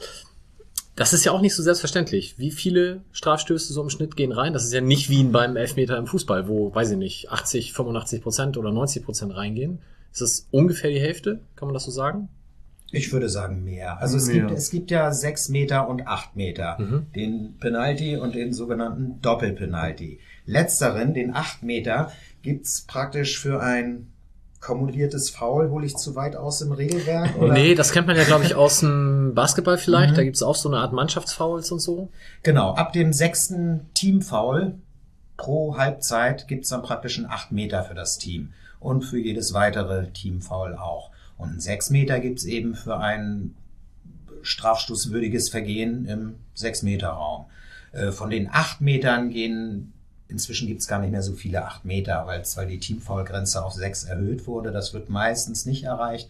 Von den 8 Metern gehen meistens nicht so viele rein. Hast du als Torwart, finde ich, auch eine ganz gute Chance, den zu halten. Acht Meter ist eine Entfernung, wo man echt reagieren kann. Sechs Meter ist eine Entfernung, wo man gegen guten Schützen fast überhaupt keine Chance hat zu reagieren. Und Joni ist ein guter Schütze und der macht wesentlich mehr als, als die Hälfte rein im Training. Also ähm, Wenn er fünf, schie- 90 Prozent, würde ich mal sagen, trifft er. wenn er fünf schießt im Training, sage ich mal, vier geht rein. Okay. Das wären 80 Prozent. Echt? Naja, aber wenn er 10 macht, dann gehen ja vielleicht Ja. auch 9 rein. Ja, richtig. Okay. Gut, und dann habt ihr das Ding nach Hause gespielt. Wahrscheinlich wurde dann irgendwann auch den Stuttgartern klar, es reicht ja nicht mehr, wenn wir hier ein Tor machen. Wir müssen ja noch zwei machen, dann geht der Kopf wahrscheinlich runter und dann war das mit dem Support irgendwann vielleicht auch dann gegessen. Ja, und das dann war- war, Das Feiern. War, ja, das war so einfach. Man hatte bei 1-0, nach dem 1-0 hat man auch nicht von Stuttgart dann auch nicht mehr so viel gesehen, dass die das Spiel noch drehen können. Das heißt, Es waren ja nur noch ein paar Minuten. Im Prinzip war das die Entscheidung. Das war, die haben es irgendwie in der halben Stunde davor nicht geschafft, irgendwie eine vernünftige Torchance zu kreieren. Es war sehr unwahrscheinlich, dass sie jetzt in den letzten drei Minuten noch zwei davon äh, schaffen. Also Und dann durftet ihr die Meisterschaft feiern und du hast mir schon mal erzählt, wie toll dieser Abend in Bonn war. Magst du das nochmal referieren? Habe ich dir das schon mal erzählt? Ich habe irgendwelche Bilder noch im Kopf, dass ihr um die Ecke gebogen seid und habt ihr schon die Gesänge gehört äh, aus der Kneipe und so? Nee, das war so. Soll ich erstmal anfangen, du ergänzt oder fängst du an? Ähm, was? Erst erstmal haben wir natürlich am Platz noch gefeiert. Das war das war schon mal äh, ziemlich cool. Wir ähm, haben natürlich mit den mit den Fans, die da waren, erstmal gefeiert. Dann haben wir uns die Schale geben lassen, noch ein bisschen weiter gefeiert. Dann wollten wir es uns nicht nehmen lassen, äh, vors Beethoven-Denkmal direkt neben dem Platz zu gehen und Freude schöner Fußballzauber zu singen. Das war natürlich, äh, das war, das war wirklich gut. Ähm, das Da gibt's auch das Video vom- von, ne? Da Genau. gibt's eine legendäre das Flutlicht vom Platz noch ein bisschen umgestellt und Beethoven angestrahlt, damit auch alle was davon haben. Ähm, das hat total Spaß gemacht. Und, und dann haben wir halt überlegt, wo wir an dem Abend essen gehen. War natürlich nichts mehr zu kriegen in der Innenstadt in, in, in Bonn mit so vielen Leuten. Äh, da haben wir aber auf der anderen Rheinseite einen, einen Ruderclub gefunden. Der hatte gute Küche an dem Abend noch auf. Konnten wir, hatten wir praktisch das Restaurant für uns alleine, weil keine Ruderer mehr da waren am Samstagabend. Ähm, konnten wir erstmal in Ruhe essen und mit dem Team ein bisschen genießen und hatten dann aber natürlich den Blaubeeren versprochen, in ihre Stammkneipe, das Babel, dann noch, noch zu kommen. Und das war dann, glaube ich, gegen halb elf abends oder so mit dem Bus rübergefahren, irgendwie ausgestiegen und dann waren es vielleicht noch so 500 Meter zur, von der Haltestelle zur Kneipe und die haben wir dann tatsächlich in so einem kleinen Demozug mit blinden Fußball ist braun-weiß, transparent vorweg, laut singend und feiernd über die Straßen der Altstadt äh, haben wir die Meter zurückgelegt und, und die Leute aus der Kneipe sagten uns dann, die haben uns halt schon ein paar Minuten, bevor wir da waren, tatsächlich gehört. Und das war natürlich mega, da irgendwie mit so einer Art Demo singend, feiernd anzukommen. Und sofort war die Kneipe mit Außengastronomie dabei mitzufeiern und wir haben alle zusammen gesungen. Ähm, das war echt super. Die Marburger Spielerinnen und Spieler waren noch da, von den Schiedsrichtern ein paar, von den Wienern, wie ich schon sagte. Ähm, das ist eine richtig schöne Blindenfußballfeier geworden. Irgendwann um Mitternacht hat uns die Kneipe dann gebeten, draußen etwas ruhiger zu werden, sind wir halt reingegangen. Matzke hat äh, den Tresendienst übernommen und wir haben drin weiter gefeiert. Ja. Sehr schön. Kann ja dann vielleicht nächstes Jahr in Köln wiederholt werden. Schauen wir mal. Ja, das, genau, da können die Blaubeeren haben es ja dann auch nicht so weit. Ne? Herzlich eingeladen, auch da zum letzten Spieltag wieder vorbeizukommen. Ja, und Köln hat auch Kneipen, habe ich gehört. Ähm, genau, und das, was 2017 nicht geklappt hat, hat dann dieses Jahr geklappt. Ihr durftet nämlich eine Ehrenrunde im Stadion drehen. Und im ersten Moment habe ich noch gedacht, ach nee, jetzt dürfen die gegen Sandhausen eine Ehrenrunde drehen, dann wird das Spiel abgesagt. Wie scheiße ist das denn? Aber das Spiel wurde dann ja wiederholt und da durftet ihr. Und ich muss sagen, Ehrungen sieht man ja auch im Stadion häufiger, aber die war schon besonders. Und ich war nicht dabei, ich saß nur auf den Rängen. Wie war es denn für euch? Serdi, magst du mal anfangen? Ah ja. ähm, wir waren dann unten, dann sollten wir losgehen, haben wir die Jacken ausgezogen und dann sollten wir von Gegengrade Nord, dann Haupt und dann Süd laufen. Das war Hammer. Das war emotional hoch und weil ich fand auch gegen Sandhausen haben die ganze, wir haben schon 2-0 geführt, die ganze Fanszene, waren, haben alle geschlafen, die ganze Stadion hat geschlafen, wo, wo wir unten waren, auf einmal waren die alle wach. Die haben einfach die ganze Energie für uns gehalten, zurückgehalten, fand ich. Das war echt, äh, echt Hammergefühl und das kann ich, ich würde das, glaube ich, in meinem Leben nicht vergessen. Deshalb sage ich doch, 2021 war der emotionaler als 2017. Oh, die Momente, ich habe das genossen. Ich, ich bin eine, ich, also ich kann gut genießen und das habe ich echt einfach so mir reingesogen und genossen. Wechselgesang mit der Nordtribüne gleich am Anfang hat natürlich super Spaß ja, gemacht. richtig, ja, ja. Und den Weg gegen den Uhrzeigersinn, den hatten wir uns natürlich ausgesucht, damit wir als letztes an der Süd- und am Supportblock gegen gerade vorbeikommen. Das sollte schon so, so sein. War toll. ja. Käserad zu singen, natürlich dann auch nochmal Mhm. äh, ein, ein Traum, ja. Paul, hast du das gesehen? Ich habe extra, ich, äh, mein Spieltag läuft meistens so, dass ich die erste Halbzeit unten im Rolli-Bereich bin Und weil ich natürlich wusste, dass sie in der Ehrenrunde dreht, bin ich nicht zum Beginn der Halbzeit rübergegangen, sondern musste, also da musste ich ja warten, dass, bis ihr bei mir vorbeikommt. Und ich fand es auch sehr, sehr laut und ich habe bisschen schmunzeln müssen, äh, weil Andreas Bornemann gerade ein Interview gegeben hat für Sky, für, für Ja. Sky, also für den Bezahlsender. Ich glaube, man, sagt, Ach. man kann auch Bezahlsender sagen. Wir können, Äh, auch, wir können auch bei der Premiere sein. Können wir das auspiepen? Können wir das auspiepen vielleicht?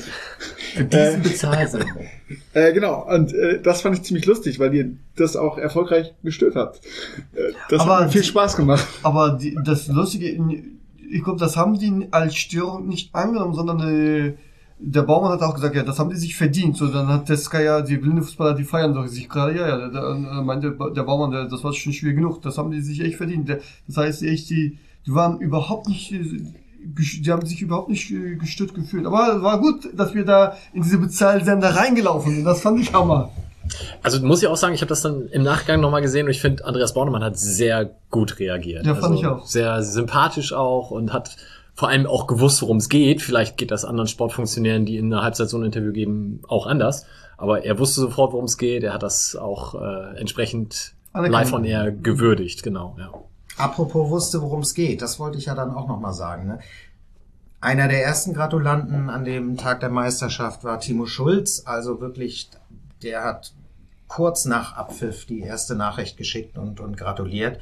Und wenige Zeit später dann allerdings auch Andreas Rettich. Und das hat mich dann nochmal durchaus nochmal verwundert, weil der mit unserem Verein ja eigentlich gar nichts mehr zu tun hat. Hat er trotzdem direkt mitgeschnitten, dass wir Meister geworden sind und, und äh, direkt äh, unserem Trainer dann die, die Gratulation geschickt. Ähm, das fand ich auch toll. Also fiel mir gerade ein, wo wir von, von Bornemann äh, redeten. Ja, der aktuelle Sportchef weiß es, aber der aktuelle Trainer auch und der ehemalige Sportchef auch. Also das ähm, finde ich schon toll, dass, dass die Leute da auch über ihren eigenen Horizont hinwegblicken beim das war, das war auch lustig, weil der Sportschau auch, ich meine, wo, wo wir dann den Tag Meister geworden sind, der Sportschau meinte, wer war das nochmal? Die, ich weiß jetzt nicht, die, die Reporterin, die Name nicht mehr, aber sie meinte ja, die blinden Fußballer St. Pauli sind deutsche Meister, ja, feiert man schon, ne? Ach so, Jessie Wellmer, die Ja. Moderatorin. Ja, genau. Ja, zu Recht. Und ja, Sven, du hast es auch sichtlich genossen, hier die Ehrenrunde zu drehen. Also ich äh, habe auch dich sehr lautstark feiern sehen. Nochmal, äh, auch für dich emotionaler als 2017 die Meisterschaft oder kann man das nicht vergleichen? Ach, kann man schwierig vergleichen. 2017 war halt die erste Meisterschaft. Das, das finde ich schon nochmal was, was sehr Besonderes. Diesmal war es nur in Anführungsstrichen die, die zweite. Aber klar, dass das Millantor so äh, abgeht und man die Möglichkeit kriegt, hier eine Ehrenrunde zu laufen, ist natürlich was, was ganz Besonderes. Ich hatte eine, eine akute ähm, Meniskusverletzung tatsächlich mir ein paar Tage vorher zugezogen. Hatte ich im Frühjahr schon, hat genau die Blindenfußballsaison gereicht und danach habe ich das Knie wieder ein bisschen zerlegt. Ich bin irgendwie die drei Tage davor und die drei Tage danach nur gehumpelt und habe irgendwie dann aber hinterher drüber nachgedacht und im Stadion so viel Adrenalin, überhaupt kein bisschen gehumpelt, keine Schmerzen, ganz normal die Runde gegangen irgendwie. Ähm, das zeigt, hat mir auch nochmal gezeigt, ey, das ist so ein Adrenalinausstoß gewesen, das hier machen zu dürfen. Ähm, ja, ich hatte, natürlich schon auch damit gerechnet, dass wir irgendwie ein bisschen Applaus kriegen oder sowas. Aber dass das Stadion so abgeht und mit uns feiert, das hat einfach irre viel Spaß gemacht, ja. Ich weiß nicht, wie es euch ging, aber ich glaube, das war auch so eine totale Wechselwirkung. Also eine Ehrenrunde oder eine Ehrung hat man ja häufiger mal, aber es hat einfach, man hat einfach von den Tribünen aus gemerkt, wie viel Spaß euch das bringt. Und dementsprechend fielen auch die Reaktionen aus. Und es, es wurde ja auch tatsächlich dann mit jedem Schritt wurde das Stadion lauter, weil man schon gesehen hat, okay, die Tribüne, die freut sich so, das müssen wir jetzt aber toppen und wir müssen noch lauter sein und wir müssen noch mehr singen und wir müssen die noch mehr einbinden. Und das hat sich, glaube ich, dann einfach über die Runde nochmal gesteigert und es war einfach fantastisch. Und ähm, ich glaube, das hat auch Sky dann eben oder der Bezahlsender äh, genauso erlebt und dass ihr dann da in dem Moment an Bornemanns Interview vorbeigelaufen seid, war wahrscheinlich nur kompletter Zufall, aber ich glaube, die haben sich auch gefreut. Glaube ich auch. Ja, zweimal deutscher Meister. Was Ja. bleibt jetzt noch? Das Karriereende.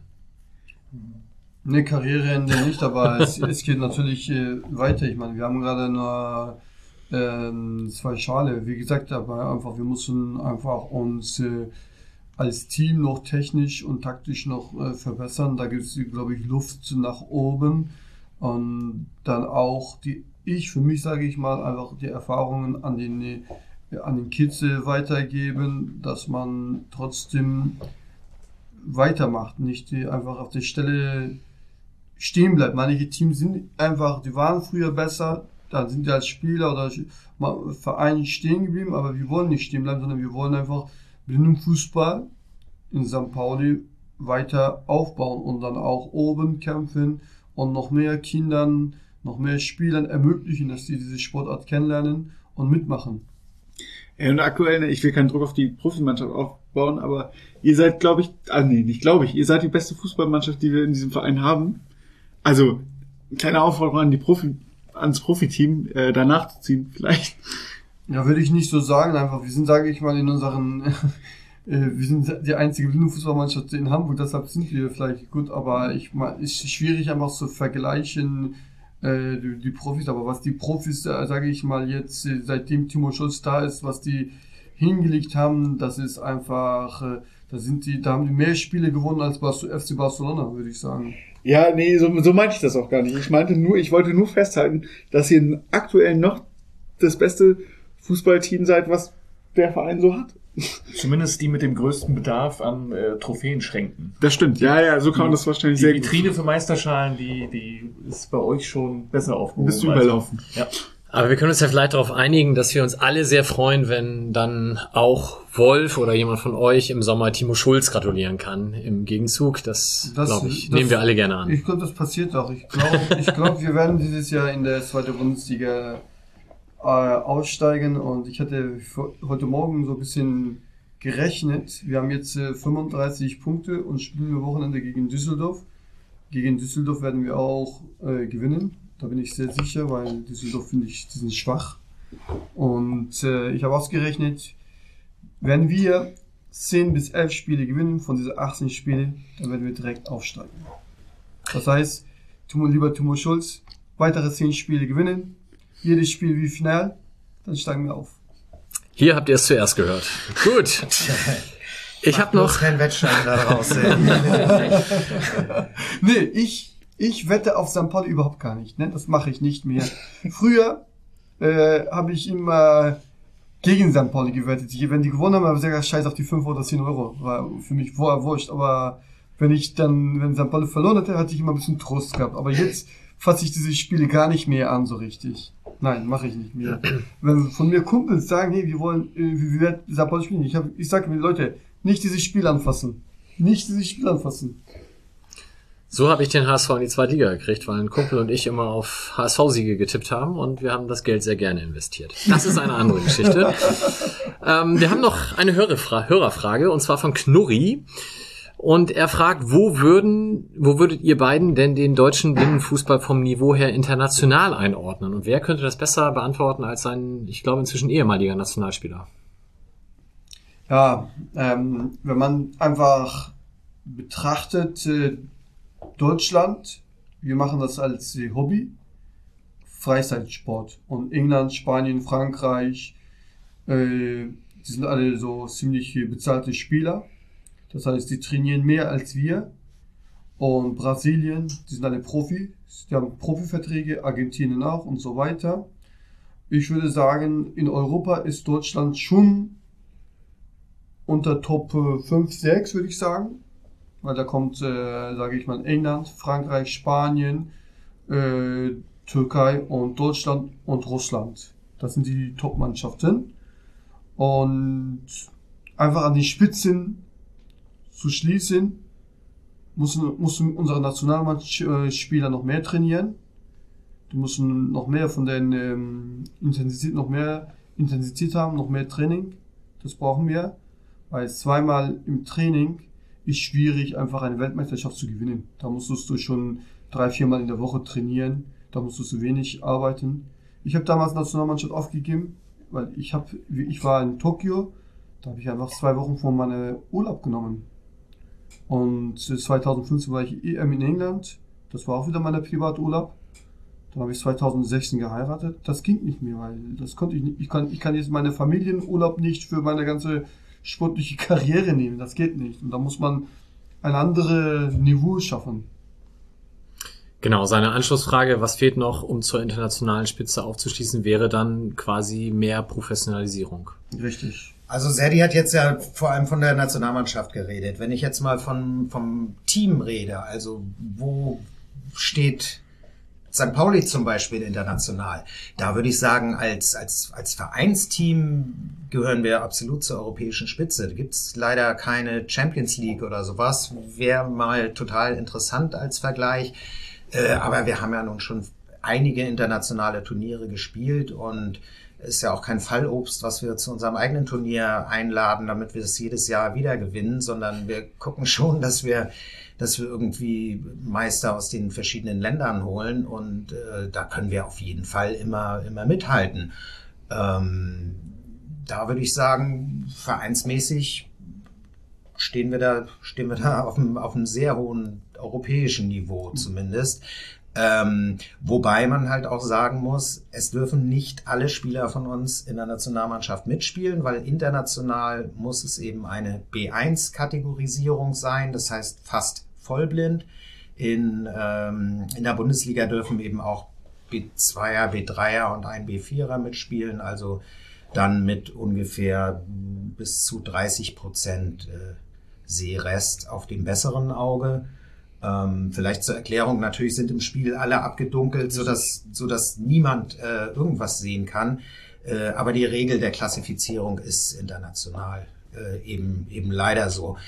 Ähm, und die Nationalmannschaft hat natürlich, wie Serdi sagt, das Problem, dass sie einerseits überhaupt nicht oft genug zusammen trainieren kann und dann aber andererseits auch gar nicht unbedingt die besten deutschen Blindenfußballer nominieren darf. Das ist ein bisschen, äh, bisschen schade. Aufgrund dieser Sehkraft. Ja. Was, was, mich, was ich mich frage, früher haben wir in Brunn immer gegen Bahia gespielt. Das war das ist eine Mannschaft aus Brasilien und gegen die haben wir immer verloren.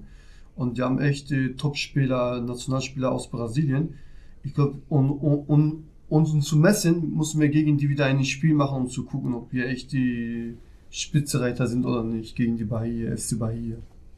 Ja, das wäre was. Vielleicht, vielleicht ist das das Ziel, was du von uns noch hören wolltest. Wir wollen noch mal eine Südamerika-Tournee machen am liebsten. Da brauchen wir Finanzierung, Unterstützung, Leute. Lieber Zuhörer und Hörer, wenn ihr so ein paar tausend Euro übrig habt, könnt ihr uns die Tickets nach äh, wo? Südafrika? Nee. Südamerika. Äh, Rio ist ja erstmal ein guter Beginn und wo ihr dann genau hin müsst, das Ja, könnt ihr ja okay. noch klären. Aber wenn ihr schon Unterstützung ansprecht, äh, sagt doch mal kurz. Ich meine, das ist ja natürlich Hobby, sagst du. Es ist äh, Amateursport für euch. Ja, wir Aber haben, zum Glück müsst ihr ja kein Geld da jetzt selber reinstecken, Nein, wir sondern müssen, wir haben äh, jetzt äh, seit, äh, wir wurden immer von AFM Mhm.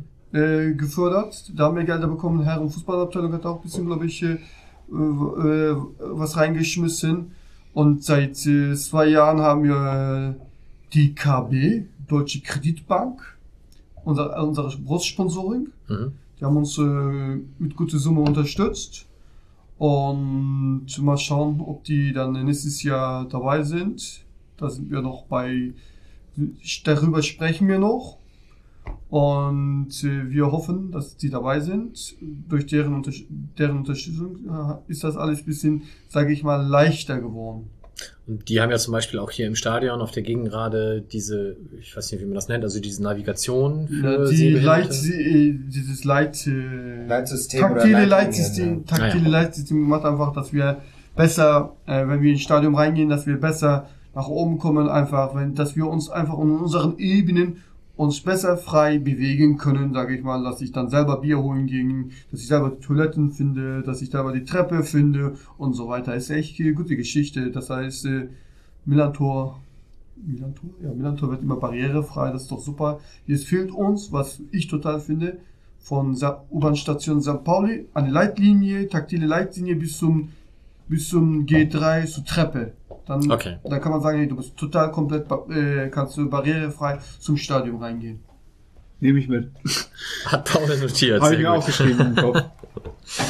Okay. Ähm, eine Frage haben wir noch von Chlorie. Woran liegt es, dass in der Liga immer die gleichen Teams dominieren und immer wieder Teams kommen und gehen? Also vielleicht zum Dominieren nochmal ganz kurz. Ähm, es gab jetzt 14 Meisterschaften, seit die Bundesliga 2008 gegründet wurde. Fünfmal hat Blister Marburg gewonnen, siebenmal MTV Stuttgart, zweimal der FC St. Pauli. Das war's. Also jemand anders ist noch nicht deutscher Meister geworden. Muss man ihm hier einen Flaschenöffner rüberreichen? Ja, ich kann nur, ich kann nur so sagen, äh, unsere Team, wir haben Glück gehabt.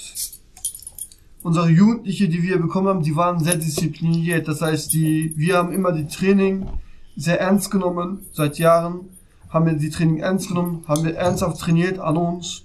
Äh, Das heißt, wir haben das immer jede Minute wahrgenommen und äh, zum Training. Und die Vereine, andere Vereine kann ich darüber nicht so viel sagen. Einfach, ich glaube, dass ist alles abhängig ist an der Training. Wenn du jedes Mal zum Training gehst und trainierst, kannst du das schaffen einfach. Weil wir waren, äh, wir waren alle schwache Spieler und durch Training sind wir einfach besser geworden. Ich würde sagen, Training, Training, Training.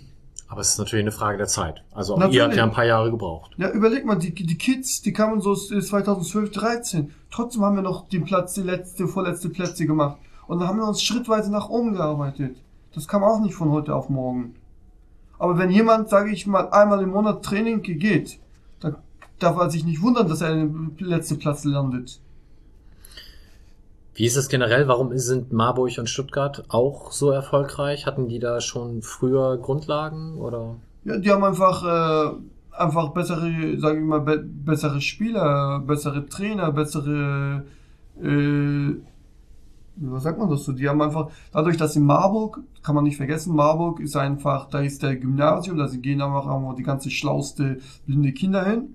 Blister Marburg, Blindenstudienanstalt, genau, da gibt's halt äh, relativ viel äh, Na Nachwuchs im, im Bereich Und, von Blinden. und, bei Sportler. und bei Stuttgart war der Nationaltrainer Uli Pfisterer dann dabei. Das heißt, er war Nationaltrainer, er kannte sich damit aus, weil er auch in Australien gelebt hat mit blindem Fußball. Und dann hat er den, einfach den MTV Stuttgart aufgebaut. Aber ich glaube, du hast schon recht. Das sind vor allem, es, es hat vor allem was mit, mit Trainingsfleiß zu tun. Und ich glaube, in, in diesen drei Teams wird es einfach sehr, sehr ernst genommen, auch regelmäßig zum Training zu gehen. Ähm, und da gibt's dann vielleicht andere Teams, wo die Leute vielleicht manchmal sagen, oh, heute habe ich nicht so viel Lust oder sowas. Ähm, Klingt, klingt wie eine einfache Rechnung, aber, aber ist am Ende so. Also das erlebe ich bei uns eigentlich nicht, dass jemand irgendwie sagt, ich habe heute keine Lust auf Training. Das Aber ist, Training ist nicht nur das Einzige. Ich glaube auch, entscheidender Faktor ist ein, äh, einfach äh, Trainer, der dich dann auch als Spieler äh, in der Ausbildung schickt, weil ich sag mal so, ich beobachte zum Beispiel äh, Spieler, die waren sehr gut, aber die sind irgendwann dann stehen geblieben. Das heißt, mit dem Entwicklungsprofil stehen geblieben, äh, mit eigenem Profil. Das heißt, die machen immer das Gleiche. Ich mache auch immer das Gleiche. Aber versuche, oder bei uns im Training, aber ich versuche zum Beispiel mit unserer Jugendliche, dass die immer, immer Prozente draufpacken.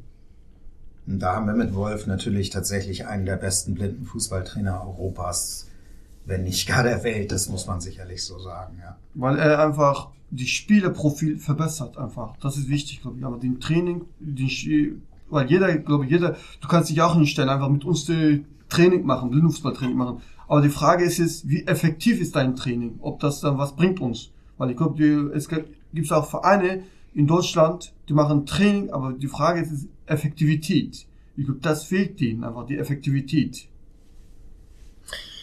Ja, da ist wahrscheinlich noch sehr viel Potenzial, aber gerade wenn man bei euch die Entwicklung jetzt der letzten Jahre sieht, dann äh, ja, ist da trotzdem ja auch immer noch ein weiter Weg äh, bis zu den Brasilianern vielleicht und äh, den Weg haben andere Teams vielleicht auch noch vor sich. Ja, das ist wahrscheinlich tatsächlich eine unerreichbar. Also Brasilien ist einfach so unglaublich weit voraus. Das äh, wird uns wahrscheinlich äh, wird uns wahrscheinlich in, in dieser Generation nicht mehr vergönnt sein, die zu erreichen, weil die ja auch nicht auf dem Level stehen bleiben, sondern sich auch weiterentwickeln. Äh, das darf man dabei ja nicht vergessen, dass man, wenn man irgendwie ein Vorbild hat, der wird ja auch nicht schlechter mit der Zeit oder ähm, Aber mich interessiert echt so gegen St. Pauli, St. Pauli gegen Argentinien oder St. Pauli gegen brasilianische Nationalmannschaft äh, Spiele zu machen. Oh, ey, wie wir dann eigentlich da aussehen, das würde mich echt interessieren. Ja gut, man ist ja eine Frage des Geldes, ob man die mal zum Masters hierher kriegt vielleicht. Mhm. Wir haben äh, bei dem Interview im Sommer schon mal drüber gesprochen. Ich fand das Thema ganz spannend, weil mir das gar nicht so klar war. Ähm, du hast es eben schon angedeutet, in Deutschland, in der Bundesliga ist es eben so, dass man auch mit äh, Restsehkraft sehen kann, weil äh, spielen darf, weil die Augen eben abgeklebt werden. International ist das nicht so. Doch, doch. Habe ich. International wird, wird trotzdem, egal ob du blind bist oder ein bisschen sehen kannst, Entschuldigung, dass ich die unterbreche, aber wird äh, doppelt, doppelt, dreifache geklebt, einfach um die gleiche Bedingung zu haben. Es gibt auch Blinde zum Beispiel, die können ein bisschen so Licht wahrnehmen, so helle Licht wahrnehmen, einfach um die gleiche Bedingung auf dem Platz zu schaffen, werden, wird komplett abgeklebt. Egal, ob da vier Blinde sind oder nicht. Genau, das habe ich unsauber formuliert. Entschuldigung, ich meinte, dass ähm, die mit Restsehkraft wie in der Bundesliga halt nicht für die Nationalmannschaft spielberechtigt sind. Und da hattest du, Sven, mir vor der Saison erklärt, dass das im Endeffekt ich formuliere es mal in meinen Worten, ein, ein Fluch der guten Gesundheitsversorgung in Deutschland ist, weil wir gar nicht so viele Vollblinde mehr haben oder hätten, um eine volle Bundesliga zu bestücken und deswegen so die Spieler mit Restsehkraft auch spielen dürfen unter anderem. Ist das, habe ich das so richtig zusammengefasst oder? Ja, also leider gibt es in Deutschland natürlich immer noch genug Blinde. Wenn die alle Fußball spielen würden, würde auch die Bundesliga voll werden.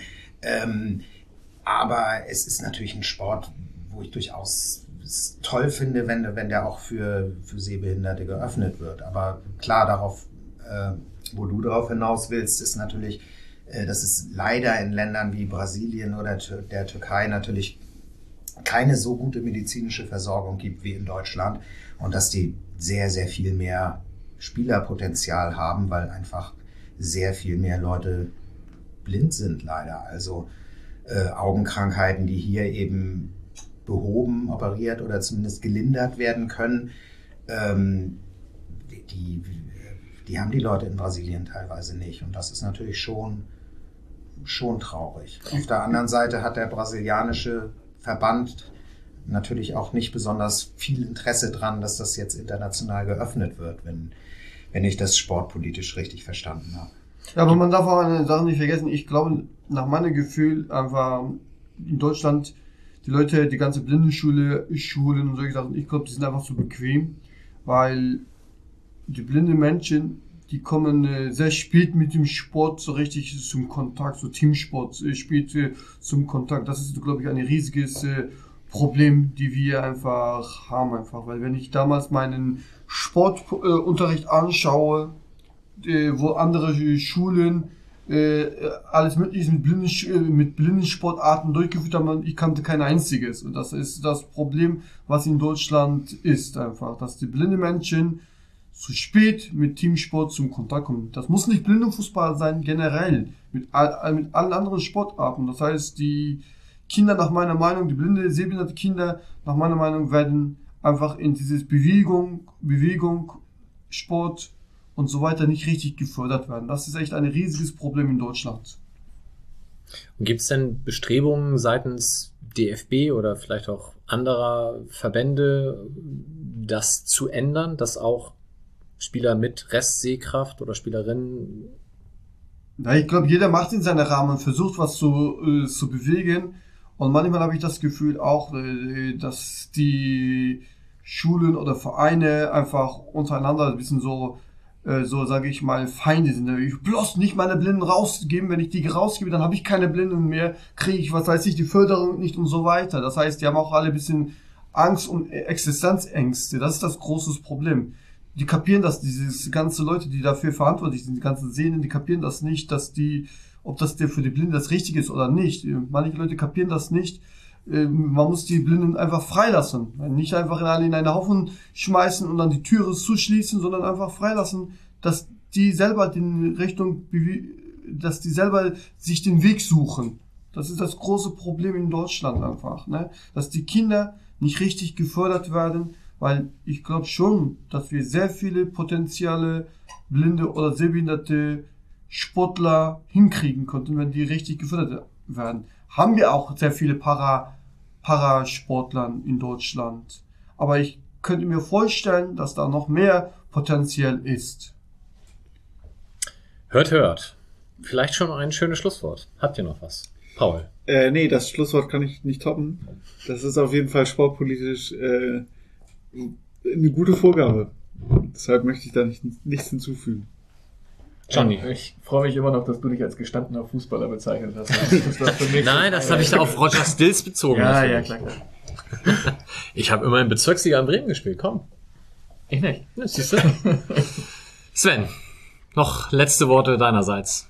Oder ein Saisonziel doch, für Doch, nächstes Jahr. tatsächlich. Ich habe äh, ein, eine Sache fällt mir noch ein, wo wir hier dann ja auch ein bisschen über Barrierefreiheit und so vielleicht ein bisschen äh, gesprochen haben. Worüber wir heute Abend gar nicht gesprochen haben, hoffentlich mache ich jetzt kein zu großes Fass auf, ähm, ist ja die äh, Mitgliederversammlung FC St. Pauli letzte Woche. Da war mir halt am Anfang eine Sache aufgefallen, nämlich als die Gebärdendolmetscherinnen dann ähm, ja, es wurde dann gefragt am Anfang der Sitzung, gibt es hier überhaupt im Saal Bedarf an den Gebärdendolmetscherinnen? Und dann dachte ich mir, so eine Frage stellt man per Audio in dem Saal. Das macht überhaupt keinen Sinn. Das ist wie wenn ich jetzt Serdal irgendwie einen Zettel vor die Nase halt, wo drauf steht, möchtest du noch ein Bier trinken? Ähm, also das, das dachte ich so, das ist gut gemeint, aber irgendwie nicht so gut umgesetzt. Das hätte man dann doch vielleicht äh, mal einblenden können oben auf dem, auf dem Podium oder vielleicht auch vorher abfragen, wer, wer hat denn Bedarf, wer hat denn Interesse oder sowas. Aber das ist so, äh, ich finde, das ist so ein, so ein Aktionismus, wo sich irgendwer ausdenkt, das ist eine ganz tolle barrierefreie Sache, das machen wir jetzt, aber von der Umsetzung her, da hat's äh, gehapert. Das war mir ein bisschen aufgestoßen. Ich weiß gar nicht, wer dafür verantwortlich ist oder nicht. Und aber das finde ich, könnte man beim nächsten Mal dann eventuell besser machen. Tatsächlich äh, wurde ich voll gefragt, ob ich von Leuten weiß, äh, die Gebärdendolmetschung brauchen, die zur MV kommen und von denen, die mir bekannt sind, wusste ich, dass keine, keine Personen kommen. Deshalb, äh, also ich möchte, dein Punkt ist absolut richtig, deshalb äh, den würde ich auch so gerne stehen lassen. Aber ich wusste halt von den Leuten, von denen ich weiß, dass die aktiv sind oder aktiver sind, dass die nicht kommen. Deshalb äh, habe ich das zumindest so weitergegeben. Das ist trotzdem suboptimal, also nicht suboptimal, das ist trotzdem scheiße, wenn das halt nicht so, also nicht so kommuniziert wird, dass es verstanden werden kann. Das ist schwierig. Aber genau, also theoretisch haben sie vorher auf jeden Fall bei mir angefragt. Hm, Genau. Das, also vielleicht zum bisschen zum Einordnen, aber macht den Punkt nicht, nicht weniger. Aber ich meine, das ist echt, das ist echt total peinlich, ne, dass man jemand, der nicht hört kann, hören kann, fragt man laut, brauchst du Gebärsprache? Absolut, ich Das ist echt, das ist total äh, richtige, sage ich mal, das macht noch mal eine, das ist peinlich einfach, total peinlich. Normal, normalerweise, wenn man sich dann, sagen wir mal, nicht auskennt, muss man einfach Austausch kommen unbedingt, ne? Was heißt ich? Man muss überlegen, ne? wie kann ich Blinden, was, äh, wie der sagt, wenn er mir Zettel hält, der sage ich, Junge, spinnst du, ich sage, das kann Absolut, Also, absolut. Das, Das ist total echt peinlich, ne? Also das, äh, das Also ich hoffe mal, die Blindendolmetscherinnen haben das ja wahrscheinlich, äh, Gebärdendolmetscherinnen, Entschuldigung, äh, haben das ja auch dann entsprechend übersetzt. Also ich hoffe, es wäre dann, wenn das der Fall Das gewesen denke ich wäre. auch. Dazu hätte man aber erste Reihe schon mal sitzen Ja. müssen und wissen, dass sie da sind. Das Ähm, stimmt. Ja. Ja, also ich, ich bin zumindest schon mal froh, dass wir die beiden jetzt ja auch schon seit, weiß ich nicht, zwei, drei Jahren Ja. ungefähr jedes Mal dabei haben und besser machen kann man das natürlich immer noch. auch das Gut. schreibe ich mir auf. Ja. Na gut, dann sage ich noch was, äh, was, was Positives zum, äh, zum Abschluss. Schöne Grüße an, an Justus. Den vermisse ich wirklich, wenn er, wenn er hier nicht dabei ist und seinen äh, Humor. Fand ich, fand ich schade. Hätte ich gerne getroffen heute Abend. Tja, dann muss der sich nächstes Mal mal wieder aufschwingen hierher. ich würde gerne einen Milan-Ton mit äh, Timo Schulz machen wollen. Ah, da freut sich Timo bestimmt. Das ist Werden mein wir Wunsch. äh, vielleicht ja mal für den Sommer ins Ja. Auge fassen können. Okay. Gucken wir mal. Habt ihr denn, äh, Timo war auch schon mal beim Training? Timo, äh, Timo war, glaube ich, mit U23 äh, im Training. Oder Fabian wohl auch. Da war ich aber leider nicht dabei, Ah, muss okay. ich sagen. Das heißt, ich, Timo Schulz kenne ich persönlich nicht, aber würde ich gerne ihn kennenlernen wollen. Ja, das kriegen wir auf jeden Fall übermittelt, glaube ich. Gut, dann würde ich sagen, vielen, vielen, vielen Dank für eure Zeit. Nochmal herzlichen Glückwunsch zu diesen sportlichen Ehren und äh, ja, ich glaube, wir würden uns alle sehr freuen, wenn wir die Sendung nächstes Jahr einfach wiederholen, weil ihr schon wieder Deutscher Meister geworden seid. Hoffen wir. Dann schönen Abend noch an alle und bis dann. Tschüss. Tschüss. Tschüss.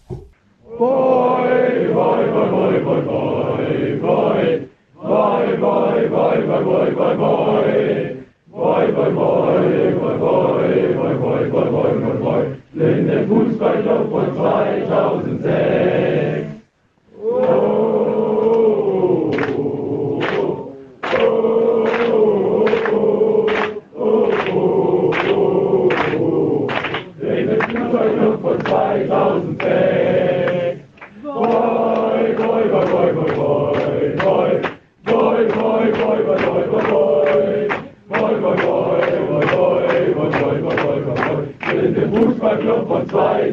there.